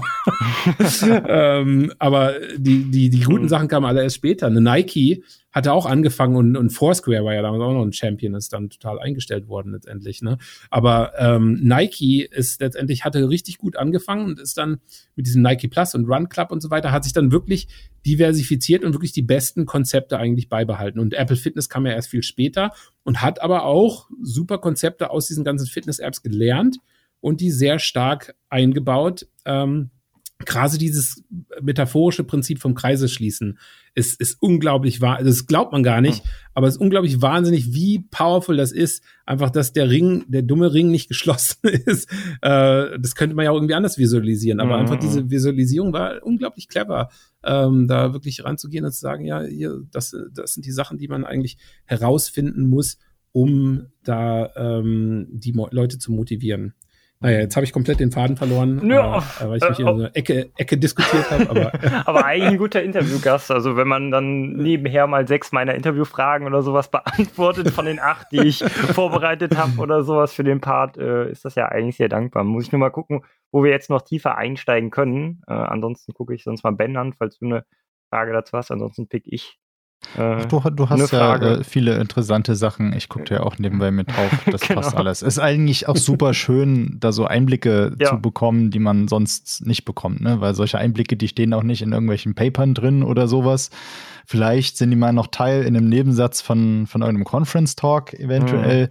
Aber äh, ja, ich, ich fand auf jeden mach, Fall gut, äh, gut deine Ausführung, ähm, dass du meintest mit dem Umbrella-Term UX, dass du da halt Gamification stärker drin siehst, weil so habe ich jetzt auch mal meine eigene Definition, sage ich mal, aufgestellt, aber ist nirgendwo veröffentlicht oder so. Mhm. Bisher, wo ich dann auch gesagt habe, Gamification is a modern way of doing UX design influenced by games and game studies. It can also happen unconsciously. Würdest du da irgendwie mm. zustimmen? Was ist deine Meinung dazu? Weil das ist so eine Theorie, mm. die ich bei den Studenten bei mir mal gesehen habe oder so ein bisschen anekdotisch auch beobachtet habe, wo Leute auf einmal eine Art äh, Elo-System oder Ranking einbauen mit Ligen und dann habe ich die gefragt, ja, äh, hier hast du jetzt bewusst Gamification da eingebaut in dein System und dann sagen die so, äh, nö, aber ne, kenne ich ja so, ne? Und dann habe ich das halt so in mein Design übernommen, ne? dass man eben durch das Spiele spielen eben auch Designelemente unbewusst übernehmen kann und vielleicht in seine eigenen Designs ähm, einbaut. Aber genau, auch diese UX, nee, was, was, was hältst du von der Definition oder von der Ansicht? Ich hätte da noch eine kurze, kurze Erweiterung zu, weil ähm, Roman hat ja auch oder spricht ja auch von impliziter Gamification. Das heißt, dass dieses Implizite sowohl beim äh, Design, was du jetzt gesagt hast, Philipp, vorkommen kann, als auch eben dann in der eigentlichen Nutzung. Das ist einem jetzt nicht so, ah, hier ist halt jetzt, jetzt Gamification, sondern ähm, es spricht irgendwelche Motivationsdrives ähm, in einem an und ähm, hat dann dadurch Spaß. Ähm, vielleicht noch eine, noch eine Ergänzung dazu, die mir gerade eingefallen ist. Aber ja, ich gebe das äh, Wort mal an Lennart. Ja, ja. Ähm, ich, ich finde, die Gefahr ist immer beim Unconscious zu sagen, ist, dass man nicht in der Kontrolle ist. Wenn man es halt, also auf der einen Seite kann ich es natürlich verstehen, wenn du sagst, es kommt von deinen Studenten, weil es einfach inzwischen so pervasiv ist. Spiele sind einfach überall. Die merken das gar nicht mehr. Die, die neue TikTok-Generation, die, die kapiert auch nicht, dass TikTok komplett completely gamified ist. Ne? Die wissen auch nicht, dass Snapchat, die Streaks, dass, dass äh, mhm. diese, diese Sachen, mit denen, die, die sind ja mit denen aufgewachsen letztendlich. die wissen nicht, dass das komplett äh, äh, eigentlich negativ. Streaks sind ja unglaublich äh, powerful. Also wenn man sich das anguckt, das Streak-Konzept, es ist genau wie mit den Ringen und so, diese Komplettierungssache, ist unglaublich äh, stark, was die Ein äh, Beeinflussung der, des menschlichen Gehirns angeht. Also es ist äh, immer wieder, das ist ich absolut, äh, wenn ich das sehe. Ähm, aber ja, auf jeden Fall ähm, dass, dass da halt auch geschaut werden muss, äh, übernehme ich das jetzt einfach oder setze ich mich da kritisch mit auseinander? Und klar, die in einem Schulprojekt oder in einem Universitätsprojekt benutzen das vielleicht einfach, weil sie einfach nicht anders gewohnt sind. Aber da ist es natürlich dann dein Job als, äh, als Unterrichtender hinzugehen und zu sagen, jetzt hört mal zu, lass uns da mal kritisch mit auseinandersetzen, denn ihr mögt es vielleicht nicht gewusst haben, aber das ist wirklich ein, ein Ansatz in der Gamification oder im, im äh, Kundenbindung äh, teilweise hier, der, der da benutzt wird, um das äh, Verhalten von den Leuten in einer bestimmten Art zu beeinflussen, äh, das natürlich positiv benutzt werden kann, das aber auch negativ benutzt werden kann. Und dass ihr euch da einfach mal bewusst seid, äh, dass das ein aktiver Eingriff ist in das, das Nutzerverhalten. Und ich, ich denke, da, da, da, da kommt man natürlich auch wieder zu Roman und seiner ähm, Customer-Geschichte, ähm, der ja auch klar dann immer schaut, ja, diese Customer Loyalty Geschichten, da ist natürlich auch immer so, wo die Firmen sagen, ich bin jetzt auch bereit dafür zu bezahlen, für jemanden, der mir da Einblicke geben kann, wie ich halt äh, Kundenprogramme bauen kann, die äh, unglaublich e-, effektiv sind in, in, dem, in dem Sinne. Ähm, ja, da, da muss man, muss man halt wirklich schauen, dass man kritisch sich also im Studium, im Designstudium, im UX-Studium äh, damit auseinandersetzt und den, den Leuten einfach das aufführt. Ich habe das auch so bei meinen Studenten manchmal so, dass die einfach sofort äh, begeistert äh, von den Gamification-Sachen sind, aber noch gar nicht genau wissen, was das eigentlich ist. Aber dass sie einfach wissen, jede App, die die benutzen, hat irgendwie Gamification drin. Die können es zwar nicht unbedingt jetzt feste sagen, aber die wissen mhm. einfach, Gamification macht einfach alles irgendwie besser. Und was ist es denn jetzt überhaupt? Und ja, aber warum? Und ähm, und in dem Falle, die, die meisten Apps, ist es ja wirklich dann die, auf der einen Seite die äh, Habit Formation, auf Deutsch äh, die, äh, was ist Habit auf Deutsch? Ähm, Rituale, Verhalten, Verhal äh, Gewohnheiten. Gewohnheiten, ja, ja, ja, Gewohnheiten. Die Gewohnheitsformation, äh, um es mal in einem schönen deutschen Wort zu sagen. das ist immer so lustig, wenn ich irgendwie solche Termini aufs Deutsch übersetzen muss. Aber ja, ähm, äh, die Gewohnheitsformation, die da eben stattfindet äh, mit den Leuten über, über diese äh, Konditionierung des, des, des Verhaltens, was da halt gemacht wird. Äh, natürlich auch mit der Belohnung, die aus den so sozialen Netzwerken kommt, aus der sozialen Vernetzwerkung auch, wo natürlich vieles auch mit den äh, ganz normalen psychologischen Normen des, des menschlichen Verhaltens zu, da, zu tun hat, äh, wo wir diese Validierung wollen, äh, wo wir dann äh, äh, um wieder auf SDT, auf Self-Determination Theory zurückzukommen, äh, wo man dann auch diese Relatedness damit drin hat, äh, dass man irgendwie auch in einem sozialen Netzwerk da verbunden ist mit den Leuten und aus diesen ähm, diesen Sachen halt auch ähm, Gewinn schöpfen kann, dass man weiß, ja, äh, ich äh, tue das zwar um der Selbstverbesserung, ähm, also jetzt, dass ich bestimmte, Sache, bestimmte Sachen häufiger mache, aber dass ich es auch mache, weil ich in meinem äh, Zirkel von Leuten irgendwie das Gefühl habe, da was beizutragen. Oder auch, und das ist, da führt es dann wieder auf Sickerman zurück, Status. Ne? Das hat er ja auch damals schon gesagt, dass er meinte, ja, Status ist unglaublich powerful. Es ist leider, es ist leider richtig. Äh, es ist, äh, ich denke, es ist noch nicht äh, wirklich zum, das ist eigentlich wirklich eine Sache, wo wir noch mehr Studien brauchen. Also, wenn ihr jetzt gerade zuhört, liebe Freunde, und ihr habt äh, noch ein Forschungsprojekt, was ihr gerne machen möchtet, äh, ruft doch einfach mal an und sagt, äh, mit dem Lennart möchten wir vielleicht ein Forschungsprojekt machen, äh, was sich um Status, mhm. Äh, um Status dreht. Dann machen wir mal Forschung zusammen. Oder ihr macht es selber und schickt mir das Paper, wenn es fertig ist, habe ich weniger zu tun, auch gut. ähm, äh, auf jeden Fall wäre es interessant, da mehr Forschung in dem Bereich zu sehen, ähm, wie, wie äh, stark eigentlich die, diese, dieses Status ähm, Symboliken eigentlich sind, äh, gerade im Bereich äh, mobil, mobile Netzwerke und mobile Vernetzung. Mhm. Ähm, also da kann man bestimmt noch mehr. Da hatte ich auch mal ein Paper oder irgendwas zu, ne? So Influencer-Effekte mit äh, äh Location-based äh, Systemen ja, oder ja, sowas. Mit Johanna hat, ne? und ja, ja. Äh, Enrika. Ja. die hat sich da auch mit beschäftigt. Das war auch eine schöne, das war eine schöne Studie. Das war auch so ein, so ein Gast, die kam aus Italien zu uns. Ähm, und, oder nee, die, die wollte kommen und konnte nicht kommen weil Covid uns dazwischen gekommen ist. Das haben wir alles ah, remote gemacht.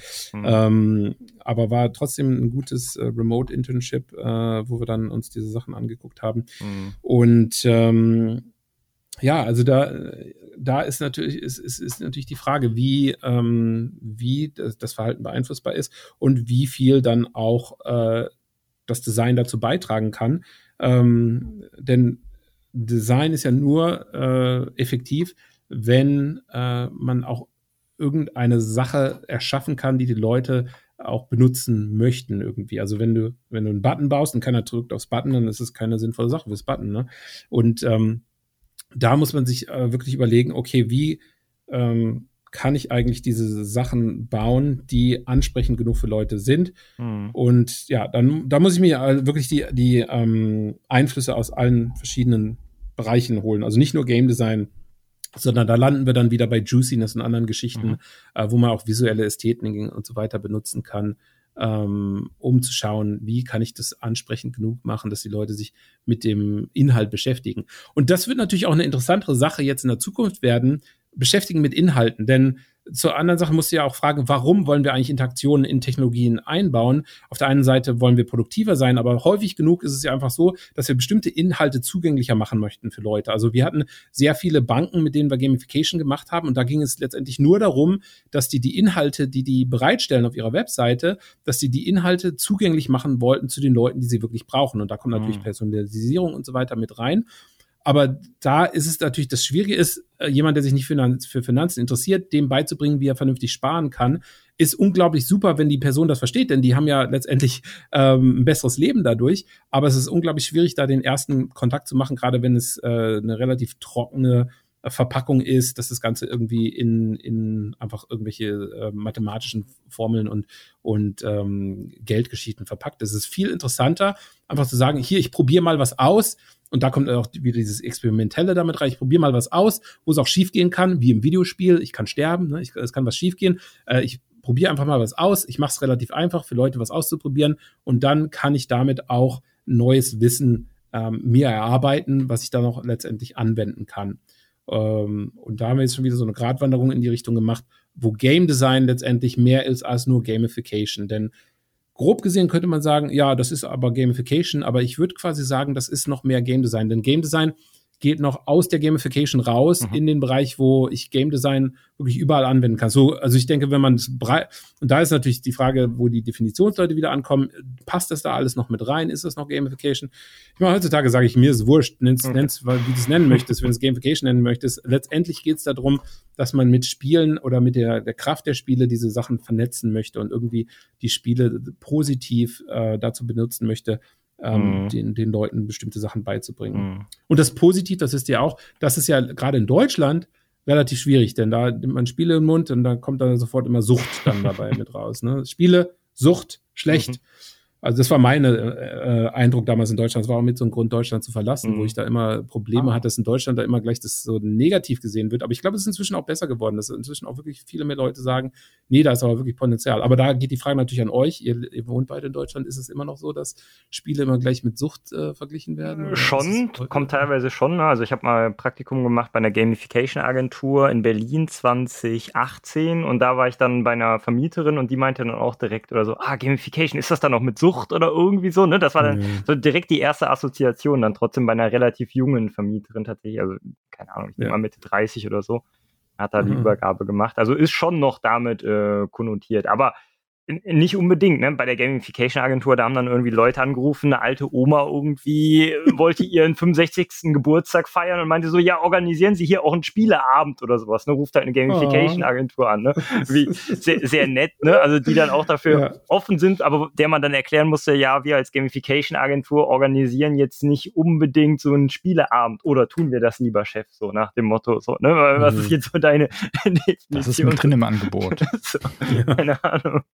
so, ähm, ja, ja. Also ich denke, es ist auf jeden Fall schon besser geworden. Ähm, Gerade von der, von der Games-Kultur gibt es immer mehr und auch der Deutsche Spieleverband Game, der äh, unterstützt da ja auch mit vielen ähm, Events, auch teilweise in, in politischer Sicht oder dann gibt es ja auch sowas wie wie Fusion Campus, ähm, die dann eben auch äh, Gamification in, in Unternehmen mitmachen und halt äh, in Industrie direkt adressieren. Und ähm, eben verschiedene Gamification-Agenturen, ähm, wo Philipp war, äh, dann gibt's ja auch noch äh, Centigrade, das könnte dir dann auch ein Begriff sein. Ja, du hattest ja Jörg äh, vorhin ja. erwähnt. Genau. Ja. Und ähm, ja, also ich glaube, in der Mitte der Gesellschaft ist es ähm, noch nicht so angekommen, dass man sich's eingesteht, wenn man auf die Zahlen guckt, im Sinne von, ähm, wie viele Leute spielen. Ähm, da, da steigt es immer weiter und halt auch über alte, äh, über alle Altersgruppen hinweg, was schon sehr interessant ist. Natürlich mhm. dann auch viel äh, im, im Bereich Mobile immer stärker. Ähm, da ist ja auch der Revenue ähm, immer, immer mehr gewachsen in den letzten Jahren. Aber ja, es ist, es ist irgendwo da, aber man spricht nicht so viel äh, mhm. drüber. Aber ich habe auch das Gefühl, dass in Sachen ähm, Game Development, ähm, Studiengängen und so weiter sich da auch in den letzten Jahren mehr getan hat, ohne dass ich das jetzt genau untersucht hätte oder, ähm, oder sowas. Aber ähm, es wird. Aber es ist noch immer, also auch gerade in Verbindung mit HCI, ne, in Siegen, da hatten wir auch eine neue Professur, wo auch jemand mit einem starken Gamification-Background sich da beworben hatte auf eine Professur, der es dann nicht nachher geworden war. Ich saß da in der Berufungskommission mit drin, wo es dann eben ne, so hieß, okay, wollen Gut, wir dass ich so mich nicht beworben habe. So. Ich hatte mir das auch überlegt, als ich die äh, Stelle gesehen habe. Ach, okay, tatsächlich. Ja, haben sich echt sehr gute Leute drauf beworben, ne? Also da auch wieder nur ja. zu dem Thema, wie viele Professoren es da gibt. Aber wir hatten ja auch mehrere in letzter Zeit da äh, ausgeschrieben. Ähm, mhm. Aber ähm, das war sehr, äh, ja, interessant auf jeden Fall da nochmal so ein bisschen die Meinung zu hören, wie stark sollte jetzt Gamification und Game Design in, in Siegen in der HCI verankert sein oder nicht. Aber nochmal ein bisschen aus anderer Forschungsperspektive äh, da kurz berichtet, äh, Anträge oder Forschungscalls, äh, ähm, die man, die man dann eben auch liest. Also da, da sieht man schon ab und zu mal Gamification so als Unterpunkt drin, so nach dem Motto, wenn das Vorhaben irgendwie auch Gamification-Elemente drin hat oder Augmented Reality, Metaverse-Elemente, dann mhm. kann das auch gefördert werden. Aber das muss man schon suchen, diese Calls. Die, ne? Aber wahrscheinlich, ich weiß nicht, ob es im Ausland anders ist. Ähm, das, sind dann auch keine reinen Gamification-Calls, das ist dann so irgendwie Innovationswettbewerb, EFRE, äh, NRW äh, für Kreativbranche und sonst was. Und ja, das ist ja auch genau. nicht anders. Äh, mhm. Es ist letztendlich so, dass es dann von dir oder der Forschungsgruppe kommen muss. Äh, ich finde aber, es gibt forschungsmäßig gibt es jedoch mehr, die das auch wirklich öffentlich äh, auf ihren Webseiten und so weiter haben, sagen, wir machen wirklich, aber es sieht man auch in KaiPlay, muss ja nur anschauen, welche Leute zu KaiPlay kommen, sehr viele Australier, sehr viele Kanadier, aber auch sehr viele Europäer, sehr viele auch aus Holland, ne, sehr viele, interessant, äh, das sehe ich jetzt auch meine, meine, meine Postdocs und äh, andere Leute Postdocs, sehr viele Deutsche, die auch in Holland da ihre, ihre Spieleforschungsgruppen aufbauen, auch äh, sehr interessant. Ähm, da könnten wir mhm. dann auch ein paar Tipps euch geben, wenn ihr da welche interviewen wollt von denen ähm, in der Zukunft, denn das ist quasi die neue Garde, würde ich sagen, von den ah. äh, Forschern, ja. die es vielleicht nicht in Deutschland aufbauen, aber die es nebenan aufbauen. Ihre ja, sonst, sonst wenn es gerade reinpasst, äh, kannst du ja gerne mal ein paar äh, Namen droppen oder wir sammeln die eben oder du sammelst die noch im Kopf und dann droppen wir die Namen alle nachher zum Schluss. Namebomb. So ja, ja, ja. Gäste dann für die, für die Zukunft. Ja, auf, auf jeden Fall. Also zum Beispiel mein Postdoc Katja Rogers, die äh, an der Uni Amsterdam jetzt ist. Also die, äh, denke ich mal, auch mit Sicherheit äh, exzellente Forscherin in dem Bereich ist und äh, da jetzt auch mit an der HCI-Gruppe da in der Richtung was aufbaut. Ähm, äh, und ja, auch andere, die ich dann, wo ich mir erstmal nochmal überlegen muss, wer da noch alles äh, mhm. in der Richtung ist. Aber ja, doch einige auch, die äh, da in der Richtung äh, was machen. Ja. Äh, Julian und Max, äh, da auch, glaube ich, aber da kann ich auch nochmal die genauen äh, Kontaktdaten. Ja, genau. Allgemein, denke ich, können wir ein bisschen was in die Shownotes reinpacken äh, an, genau. an Verlinkungen. Mir ist es mir auch noch eingefallen zu diesen Themen. In Deutschland hat man natürlich ähm, solche Sachen wie Killerspieldebatte und so ein Zeug mittlerweile. Ich dachte, das wäre schon vorbei. Ich glaube, es ist, glaube ich, überwunden ähm, größtenteils. Hin und wieder wird es dann nochmal ähm, gedroppt. Aber wenn halt jetzt irgendwo Berichterstattung ist äh, zum Thema Games, ähm, wo es sonst nicht um, um Spiele geht, egal ob es jetzt Gamification oder ähm, Games ist, dann ähm, ja, ist, ist dann doch immer eine sehr vorsichtige äh, Herangehensweise und man hat das Gefühl, ja, okay, man muss jetzt alles erst eigentlich nochmal äh, sehr vorsichtig äh, erklären, was ist das hier eigentlich und äh, Spielen machen nicht nur Kinder und äh, sondern auch Erwachsene und das kann auch sehr gute äh, Vorteile haben, äh, Effekte von, von Games übertragen in andere Kontexte und so weiter und so fort. Äh, ist schon immer ganz interessanter, äh, auch Beiträge mhm. zu sehen. Ja, äh, da kann ich auch gleich noch mal eine Anekdote dazu erzählen, aber ich würde mir wirklich wünschen, dass es mehr eine wissenschaftlich fundierte Debatte, auch im, im Fernsehen, in Deutschland ist der Fernsehen noch relativ groß, äh, ähm, gibt, wo es wirklich differenzierte Argumente für beide Seiten gibt. Denn es, es sagt ja keiner, dass alles nur positiv ist bei Spielen, aber es, es war klar quasi in den letzten äh, Jahrzehnten ein Drang dazu da, das zu, zu betonen, weil einfach immer nur die negative Seite betont wurde und das einfach nicht differenziert genug war, sondern dass man wirklich differenziert sagen muss, äh, ja, es gibt bestimmte Sachen, die gibt es aber bei allen Medien, äh, wenn eine Überbenutzung eintritt, dass es auch wirklich äh, gefährlich sein kann. Und das äh, kann natürlich auch bei Spielen der Fall sein, es kann bei, bei vielen verschiedenen Medien der Fall sein. Aber ähm, dass es auch extrem viele positive Sachen gibt, die einfach nicht beleuchtet wurden in der Vergangenheit. Äh, Gerade, ich glaube, das war, das war der Pfeiffer oder wer das noch war, damals äh, sehr aktiv war im Fernsehen, ähm, der dann auch wirklich diese Killerspieldebatte und so, da, da damals war das ja auch noch so, äh, wo es gerade auch mit den ähm, mit den Gewalttaten in den Highschools in, in Amerika äh, hochging und so weiter und man einfach mehr so nach Gründen gesucht hat äh, für, für bestimmte ähm, mhm. Ge Gewalttätigkeiten in der Forschung und da natürlich auch viele Medienpsychologen gefragt wurden äh, und da ist natürlich auch Bandura und so weiter, gibt es natürlich auch viele Theoristen, äh, die da in, in der Richtung äh, geforscht haben, aber der war natürlich mehr in Richtung Learning ähm, und ähm, da finde ich es ganz interessant, mal zu, äh, zu wirklich zu sehen, kann man äh, das den, den Reportern oder der, der deutschen Presse irgendwie beibringen, diese Differenzierung zu bringen. Und da will ich jetzt nicht nur sagen, das ist nicht nur die deutsche Presse, sondern das sieht man auch im Ausland. Hier ist die Anekdote. Ich hatte also auch eine Fernsehfirma. Äh, es ist häufiger so, dass die Uni mal hier Anfragen kriegt vom Fernsehen.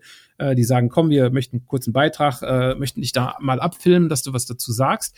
Und ähm, das war also sehr interessant. Äh, es war so, so ein Team, das dann kurz vorbeigekommen ist und die halt gesagt haben, das meistens ist es halt so, dass der Kontakt da, äh, dass es um Sucht oder um äh, Gewalttätigkeit geht in die, in die Richtung, leider, ähm, gerade wenn die Presse fragt. Ähm, Manchmal kann man das irgendwie in eine positive Richtung lenken und einfach sagen, das und das äh, funktioniert und das und das funktioniert nicht. Und ich glaube, das war um den Zeitpunkt drumherum, wo die WHO gerade das äh, rausgebracht hat, dass äh, äh die psychologische Klassifizierung da äh, rauskam, dass es also auch als ähm, äh, glaube ich, Gaming Disorder meinst du, oder? Gaming Disorder, genau, dass es auch klassifiziert werden konnte.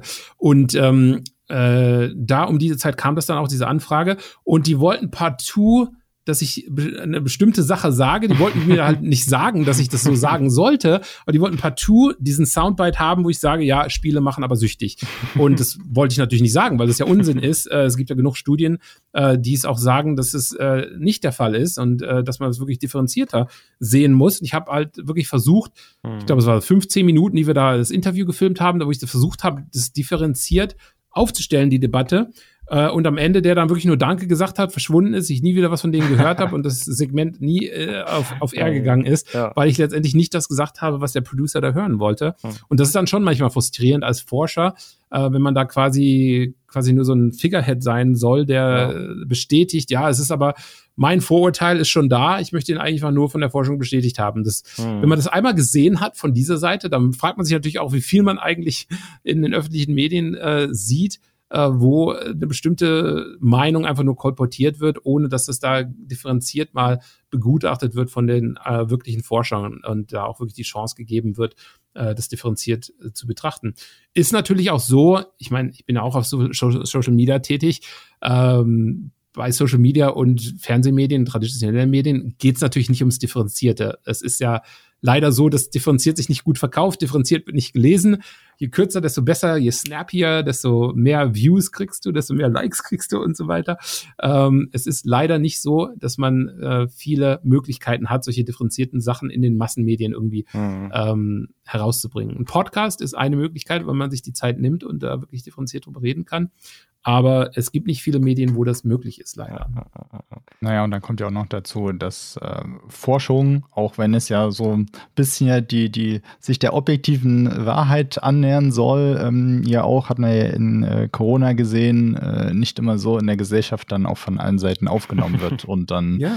Äh, das dann halt äh, auch als Behauptung oder Meinung oder komplett ignoriert. So schlimm muss es natürlich dann jetzt nicht unbedingt sein. Ähm, ja. Aber ja, mhm. auch, auch diese ganzen ähm, Dark Patterns oder äh, Deceptive Design, von dem wir vorher gesprochen haben, das kannst du natürlich bei Games finden oder auch Gamification-Anwendungen, aber das hast du halt auch ja. woanders oder ist dann auch vielleicht schnell im Marketing drin oder irgendwelche anderen Sachen und auch sowas mhm. wie äh, Lootbox ist ja auch einfach nur eine, mhm. eine, eine sehr krasse ähm, äh, Fokussierung halt auf diesen monetären Aspekt von eigentlich einer, einer Sache, die halt äh, von der Motivation her sehr cool ist und eben für schöne Gefühle sorgt und an der Stelle einfach richtig krass äh, exploitet. Aber da gibt's ja jetzt auch ähm, langsam Gesetze in die Richtung. Ja. Hm. Aber gut, mit, mit Blick auf die Zeit würde ich vielleicht mal noch ein, zwei Fragen, kurze Fragen für den Blog Gamification stellen, wenn das okay äh, wäre. Mhm. Der Ben guckt so ein bisschen auf seinem Blog auch schon auf die Zeit, aber ähm, wir haben hier eine Frage von Athanasius Mazarakis. Ich versuche mal zwei von seinen Fragen zu beantworten. Die dritte haben wir schon so indirekt. Das war nämlich bezogen auf deinen Werdegang. Wenn du drei Sachen in Deutschland ändern könntest, was wären diese? Das haben wir, würde ich mal so halb abgehakt, so indirekt. Ne? Die müssen wir jetzt, glaube ich, nicht mehr beantworten, aber er stellt auch weiterhin zwei Fragen. Äh, bezogen auf Gamification gibt es eine theoretische und idealerweise empirisch validierte Fundierung Menschen in Spielertypen aufzugliedern? Und als mhm. zweite Frage da ein bisschen anschließend, gibt es Alternativen, wenn man nicht Spielertypen zur Kategorisierung verwenden will, die er empfiehlt? Kannst du da mal äh, drauf eingehen? Lieber Athanasius, vielen Dank für deine Frage. Äh, es ist sehr schön, ähm, ein bisschen Feedback hier zu bekommen für die Forschung. Äh, ich denke, dass es, was jetzt Spielertypen angeht, äh, dass man da halt aufpassen muss, äh, von psychologischen Trends her ist es ja so, äh, dass diese Typifizierung eigentlich gar nicht mehr so aktuell ist, sondern es mehr so in Richtung Trades geht. Ähm, das ist ja auch bei uns so, diese Five-Player-Trades, die wir da ähm, gebaut haben, zusammen, die letztendlich aus den Brainhacks-Geschichten rauskamen. Äh, und ich den Leuten heutzutage immer sage, benutzt nicht mehr Brainhacks. Ich kriege, weiß nicht, einmal im Monat kommt irgendeiner, der wieder Brainhacks benutzen möchte und dann kommt immer die E-Mail zurück, nein, kein Brainhacks mehr benutzen, bitte hör auf. Ähm, ja, also da muss man wirklich aufpassen mit diesen Typifizierungen. Da gibt es keine ideale Geschichte. Äh, das große Risiko, was ich sehe, ist, dass die Spieleindustrie noch unglaublich an Bartel festhängt. Ähm, mit äh, den Typisierungen, die ja nun wirklich nicht optimisiert sind für, für Spieletypen, sondern das aus einer ganz anderen Ära und Zeit auch stammt. Ähm, wir haben da, wie gesagt, ja versucht, ein bisschen zu forschen in der Richtung mit unseren fünf Spieler-Trades, äh, ähm, Eigenschaften oder wie man das am besten auf Deutsch übersetzt. Äh, und dann die andere äh, Sache mit den Hexart, äh, ähm, äh, auch Trade eigentlich eher. André hat es zwar äh, Typen genannt, aber es ist letztendlich eigentlich auch mehr eine Trade-Orientierung, denn auch auf Andres Webseite war es immer schon so, dass er äh, diese Prozentsätze da benutzt hat, dass also bestimmte ähm, äh, Zurechnungen zu diesen Trades halt gibt, äh, oder er hat halt User Types genannt, aber letztendlich ist es letztendlich auch eine bestimmte Zugehörigkeit zu diesen Gruppen, äh, diesen Eigenschaften von den Gruppen. Und natürlich, wenn man das äh, erforscht, äh, muss man sich auch immer im Klaren sein, dass diese Sachen auch immer im Flux sind. Dass es zwar jetzt zu einem bestimmten, das ist eine, eine Zeitaufnahme, also zu einem bestimmten Zeitpunkt unter bestimmten Umständen kann ich mich in diese Sache einsortieren. Ist das eine Sache, die konstant hält für die nächsten zehn Jahre? Bestimmt nicht. Es ist genauso wie äh, andere Big Five-Typifizierungen. Es gibt Phasen im Leben, wo du neurotischer wirst äh, und andere Phasen, wo das dann komplett weggeht. Also es ist immer der Kontext äh, wichtig, in dem man diese Erfahrung hat. Und das ist natürlich auch wichtig, wenn man User Experience, wenn man Spielererfahrungen oder generell ähm, Anwendererfahrungen erforscht oder andere Erlebnisse und Erfahrungen erforscht, ähm, dass man halt sich anschaut, in welchem Kontext finden die statt, in welchen Umständen äh, sind bestimmte Sachen möglich und dass man dann anfängt, die Kontexte zu erforschen, dass das eigentlich die interessante äh, Sache ist, dass die äh, Spielertypen quasi uns nur einen Aufschluss geben, wie sich der, wie sich die Person, wie sich der Mensch in dem Moment gefühlt hat, dass aber im Endeffekt wir herausfinden wollen, was dieses Gefühl triggert. Also wie wir eigentlich von dem, von dem Design um uns herum beeinflusst werden. Ob es jetzt das Design der Software ist, ob es das Design der Technologie ist oder ob es das Design des, des Lichts ist oder der, der, der Umgebung oder den Menschen, mit denen wir uns befinden, das soziale Design, das Umfeld, in dem wir diese Interaktionen dann äh, vollenden letztendlich. Äh, und das ist, denke ich mal, das Wichtigste da. Also man kann äh, die Frage ist zwar nett, aber ich denke, man kann es nicht wirklich äh, sagen, es gibt jetzt eine bestimmte Sache der Typifizierung, die immer äh, funktioniert und die immer anwendbar ist, sondern dass man sich mehr anschauen muss, wie kann ich jetzt differenziert eigentlich eine Personalisierung bauen, die die Kontexte in, ähm, in Bezug zieht zu meinem Design, was ich da versuche zu erarbeiten. Mhm. Ja. Ich hoffe, ihr habt das jetzt einigermaßen Ja, doch. Auf jeden Fall, danke dafür die Antwort und dann noch vielleicht eine Frage von mir zu dem äh, Blog äh, Gamification, auch wenn man eigentlich noch, Ben hat mir gerade auch geschrieben, eigentlich müsste man dich vier Stunden, glaube ich, interviewen oder sowas, aber so viel Zeit haben wir jetzt gerne leider nicht. Zurück. Ja, ansonsten nochmal zurück oder so zweiten Teil, äh, weil eigentlich, zwei, eigentlich wäre ja. jetzt eine Anschlussfrage, wenn ja, aber eigentlich muss ich die stellen. Wenn jetzt ein Student zu dir kommen würde, aber dann erzählst du das wieder wahrscheinlich 10 oder 20 Minuten. Wenn jetzt ein ja, Student zu dir kommen würde. Du kannst auch sagen, stopp, ja, Lennart, stopp. schneller. Ne? Wenn jetzt ein Student zu dir kommen würde und sagen würde, hey, ich möchte jetzt hier was gamifizieren, ob das jetzt vielleicht ein Doktorand ist oder eine Abschlussarbeit, was würdest du dem so an Literatur mitgeben oder wa was würdest du dem an Ratschlägen mitgeben? Nicht Literatur, Literatur unbedingt. Würdest du sagen, hey, lese mal das und das? Oder Alle meine Paper, sagen, oder genau, oder würdest du sagen, hey, sprech doch erstmal mit den Leuten, was wollen die, was ist eigentlich so das Ding? Oder würdest ja. du sagen, hey, bau doch erstmal irgendwas, werf das ins Feld und bau das, ne, entwickel dann daran weiter? Gibt es da ich, irgendwie, ja. was wäre so ein Vorgehen? Hast du da so ein Schema, was du dann neuen Studenten mit an die Hand gibst? Ist eine tolle Frage, Philipp. Aber ich denke, das Wichtige ist, in dem Moment sich anzugucken, von wem die Frage kommt. Mhm generell ist bei mir da auch immer diese UX-Geschichte mit drin. Ähm, bevor ich da irgendwas ähm, dem Studenten empfehle, mache ich meine eigene Nutzerstudie von dem Studenten letztendlich und gucke mir an, in welcher Situation befindet sich der Student und was ist der Kontext vom Student, was ist der Background von dem Student. Äh, ich habe also Studenten, die kommen äh, in die Gruppe mit einer bestimmten Idee, in welche Richtung es gehen kann ähm, und bei uns ist natürlich, I mean, äh, in, in der Gruppe hier ist es natürlich auch immer so, äh, wie die Drittmittel verteilt sind. Das ist letztendlich, mhm. wenn ich Studenten finanziere, also hier in Kanada läuft es also über Drittmittel. Also letztendlich, wenn es ein Projekt gibt, wo das Projekt sich überlappt in einem bestimmten Teil mit dem der Sache, die der Student erforschen möchte, auf jeden Fall kriegen wir hin. Aber wenn der Student jetzt kommt, dann muss er natürlich selber auch ein Projekt schreiben, wenn er das irgendwie finanziert kriegen möchte. Es ist nicht so, dass aus dem blauen Himmel dann rausfällt. Ne? Also das muss man erstmal im Hinterkopf behalten. Aber wenn man versuchen möchte, äh, einen Tipp einem Studenten einfach zu geben, jetzt mal angenommen, dass es Finanzierung schon steht und so weiter, ähm, dann würde ich auf jeden Fall sagen, wenn der Student eher so ein Creator ist, also jemand, der gerne was baut, der gerne äh, mit Prototypen arbeitet, dass man durchaus hingehen kann und sagt, äh, bau doch einfach mal ein paar Prototypen, zieh das Ganze von der Designseite auf und präsentiere das dann äh, den, den Usern, mach eine Feedback-Studie und guck, wie du das Design iterativ erarbeiten kannst. Das ist die designorientierte Sache. Und das sind auch die zwei Herzen, die in meiner Brust schlagen. Äh, einmal das UX-Design-Herz und das User, User Research oder UX-Research-Herz. Ähm, das sind die zwei Ansätze. Einmal die Sache, Design-Ansatz. Die andere Sache ist der UX-Research-Ansatz, wo ich hingehen würde, äh, wo ich versuchen würde, die Studie mit den ähm, potenziellen äh, Marktsegment Target-Users zu machen und zu schauen, was möchten denn diese äh, was, was sind die Features äh, in bestimmten Competitor-Apps zum Beispiel oder bestimmten Competitor-Fragen. Ähm, in der Forschung ist ja häufiger so, dass man Forschungsfragen hat. Also welche anderen Forschungsfragen in dem Bereich könnte man stellen äh, und dass man irgendwelche Attitudes schon mal sammeln kann, äh, um eigentlich Design Requirements zu erstellen, basierend auf dieser Markterforschung oder das ist ja eigentlich Market Research, eigentlich gar nicht User Research an dem äh, Zeitpunkt.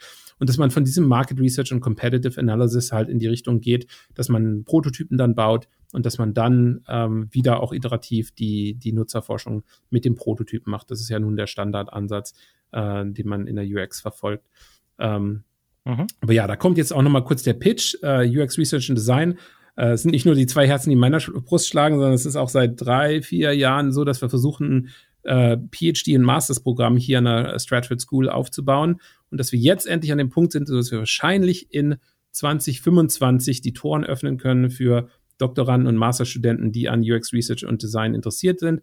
Also als kleiner Pitch für die Zukunft, wenn ihr jetzt gerade im Undergraduate-Studium in Deutschland seid und vielleicht in zwei Jahren nach Kanada kommen wollt, überlegt's euch. Ja, schön, ja, sehr schön. Ja, super.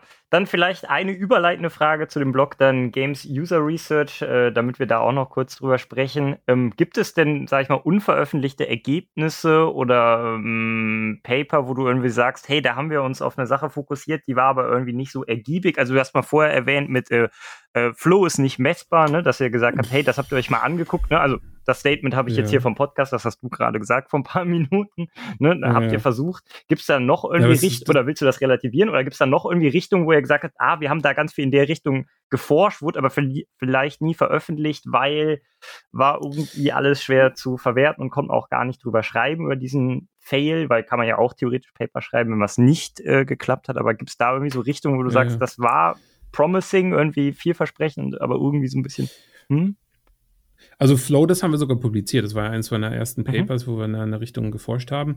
Äh, das ist 2018, das ist relativ alt. Ähm, ähm, und dann hatte ich dann auch nochmal so eine Workshop-Geschichte, wo ich über Flow gesprochen habe. Also ich habe schon häufiger über Flow gesprochen, aber es ist äh, einfach aus persönlicher Erfahrung ist es einfach so häufig gewesen, es ist super, um ein Hot Title zu haben für so Research Paper, aber von der Quantifizierbarkeit äh, oder der wissenschaftlich, äh, wissenschaftlichen Messbarkeit natürlich muss es nicht immer quantifizierbar sein, es kann auch qualifizierbar sein, aber äh, von der wissenschaftlichen Messbarkeit ist halt unglaublich schwierig, mit Flow vernünftig zu arbeiten und auch vernünftige Design-Guidelines drumherum zu bauen. Einfach weil die, die Theorie dahinter noch nicht wirklich, meiner Meinung nach, noch nicht wirklich ausgereift ist. Es gibt halt viele verschiedene Theorien, viele verschiedene Flüsse äh, in dieser äh, Flussrichtung, in die das da geht, aber es ist nicht wirklich ähm, ausgebaut. Was ja auch der Grund, warum wir dann mit diesem PXI, äh, dem Player Experience Inventory ankamen, weil wir einfach vernünftig äh, die Dimensionen der Player Experience definieren wollten und dann haben wir da gleich den Fragebogen noch drumherum gebastelt,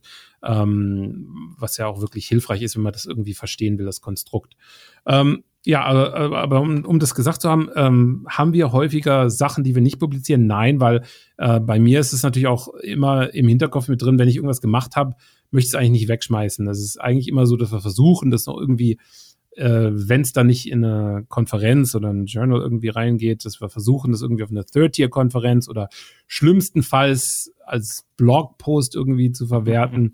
Aber dass das alles irgendwie nach außen kommt. Also es ist, äh, also ich bin kein großer Fan davon, äh, Geld oder Zeit in irgendwas zu investieren, was man nicht an die Öffentlichkeit bringt. Denn es ist letztendlich mein Job oder der Job von jedem Professor, auch die äh, Forschung zu kommunizieren äh, und bei mir geht es noch einen Schritt weiter, dass ich mir sage, es ist nicht mal genug, dass die Forschung nur im Forschungspapier kommuniziert wird, denn da lesen sie drei Leute, sondern dass ich ja äh, auch mit dem Newsletter, äh, dem Academic Tip Tuesday, den ich da mache und ähm, den anderen Sachen, die ich auf Social Media bereitstelle, dass ich da versuche halt auch die Sachen zu kommunizieren, wo die Leute es auch lesen letztendlich auf diesen sozialen Plattformen.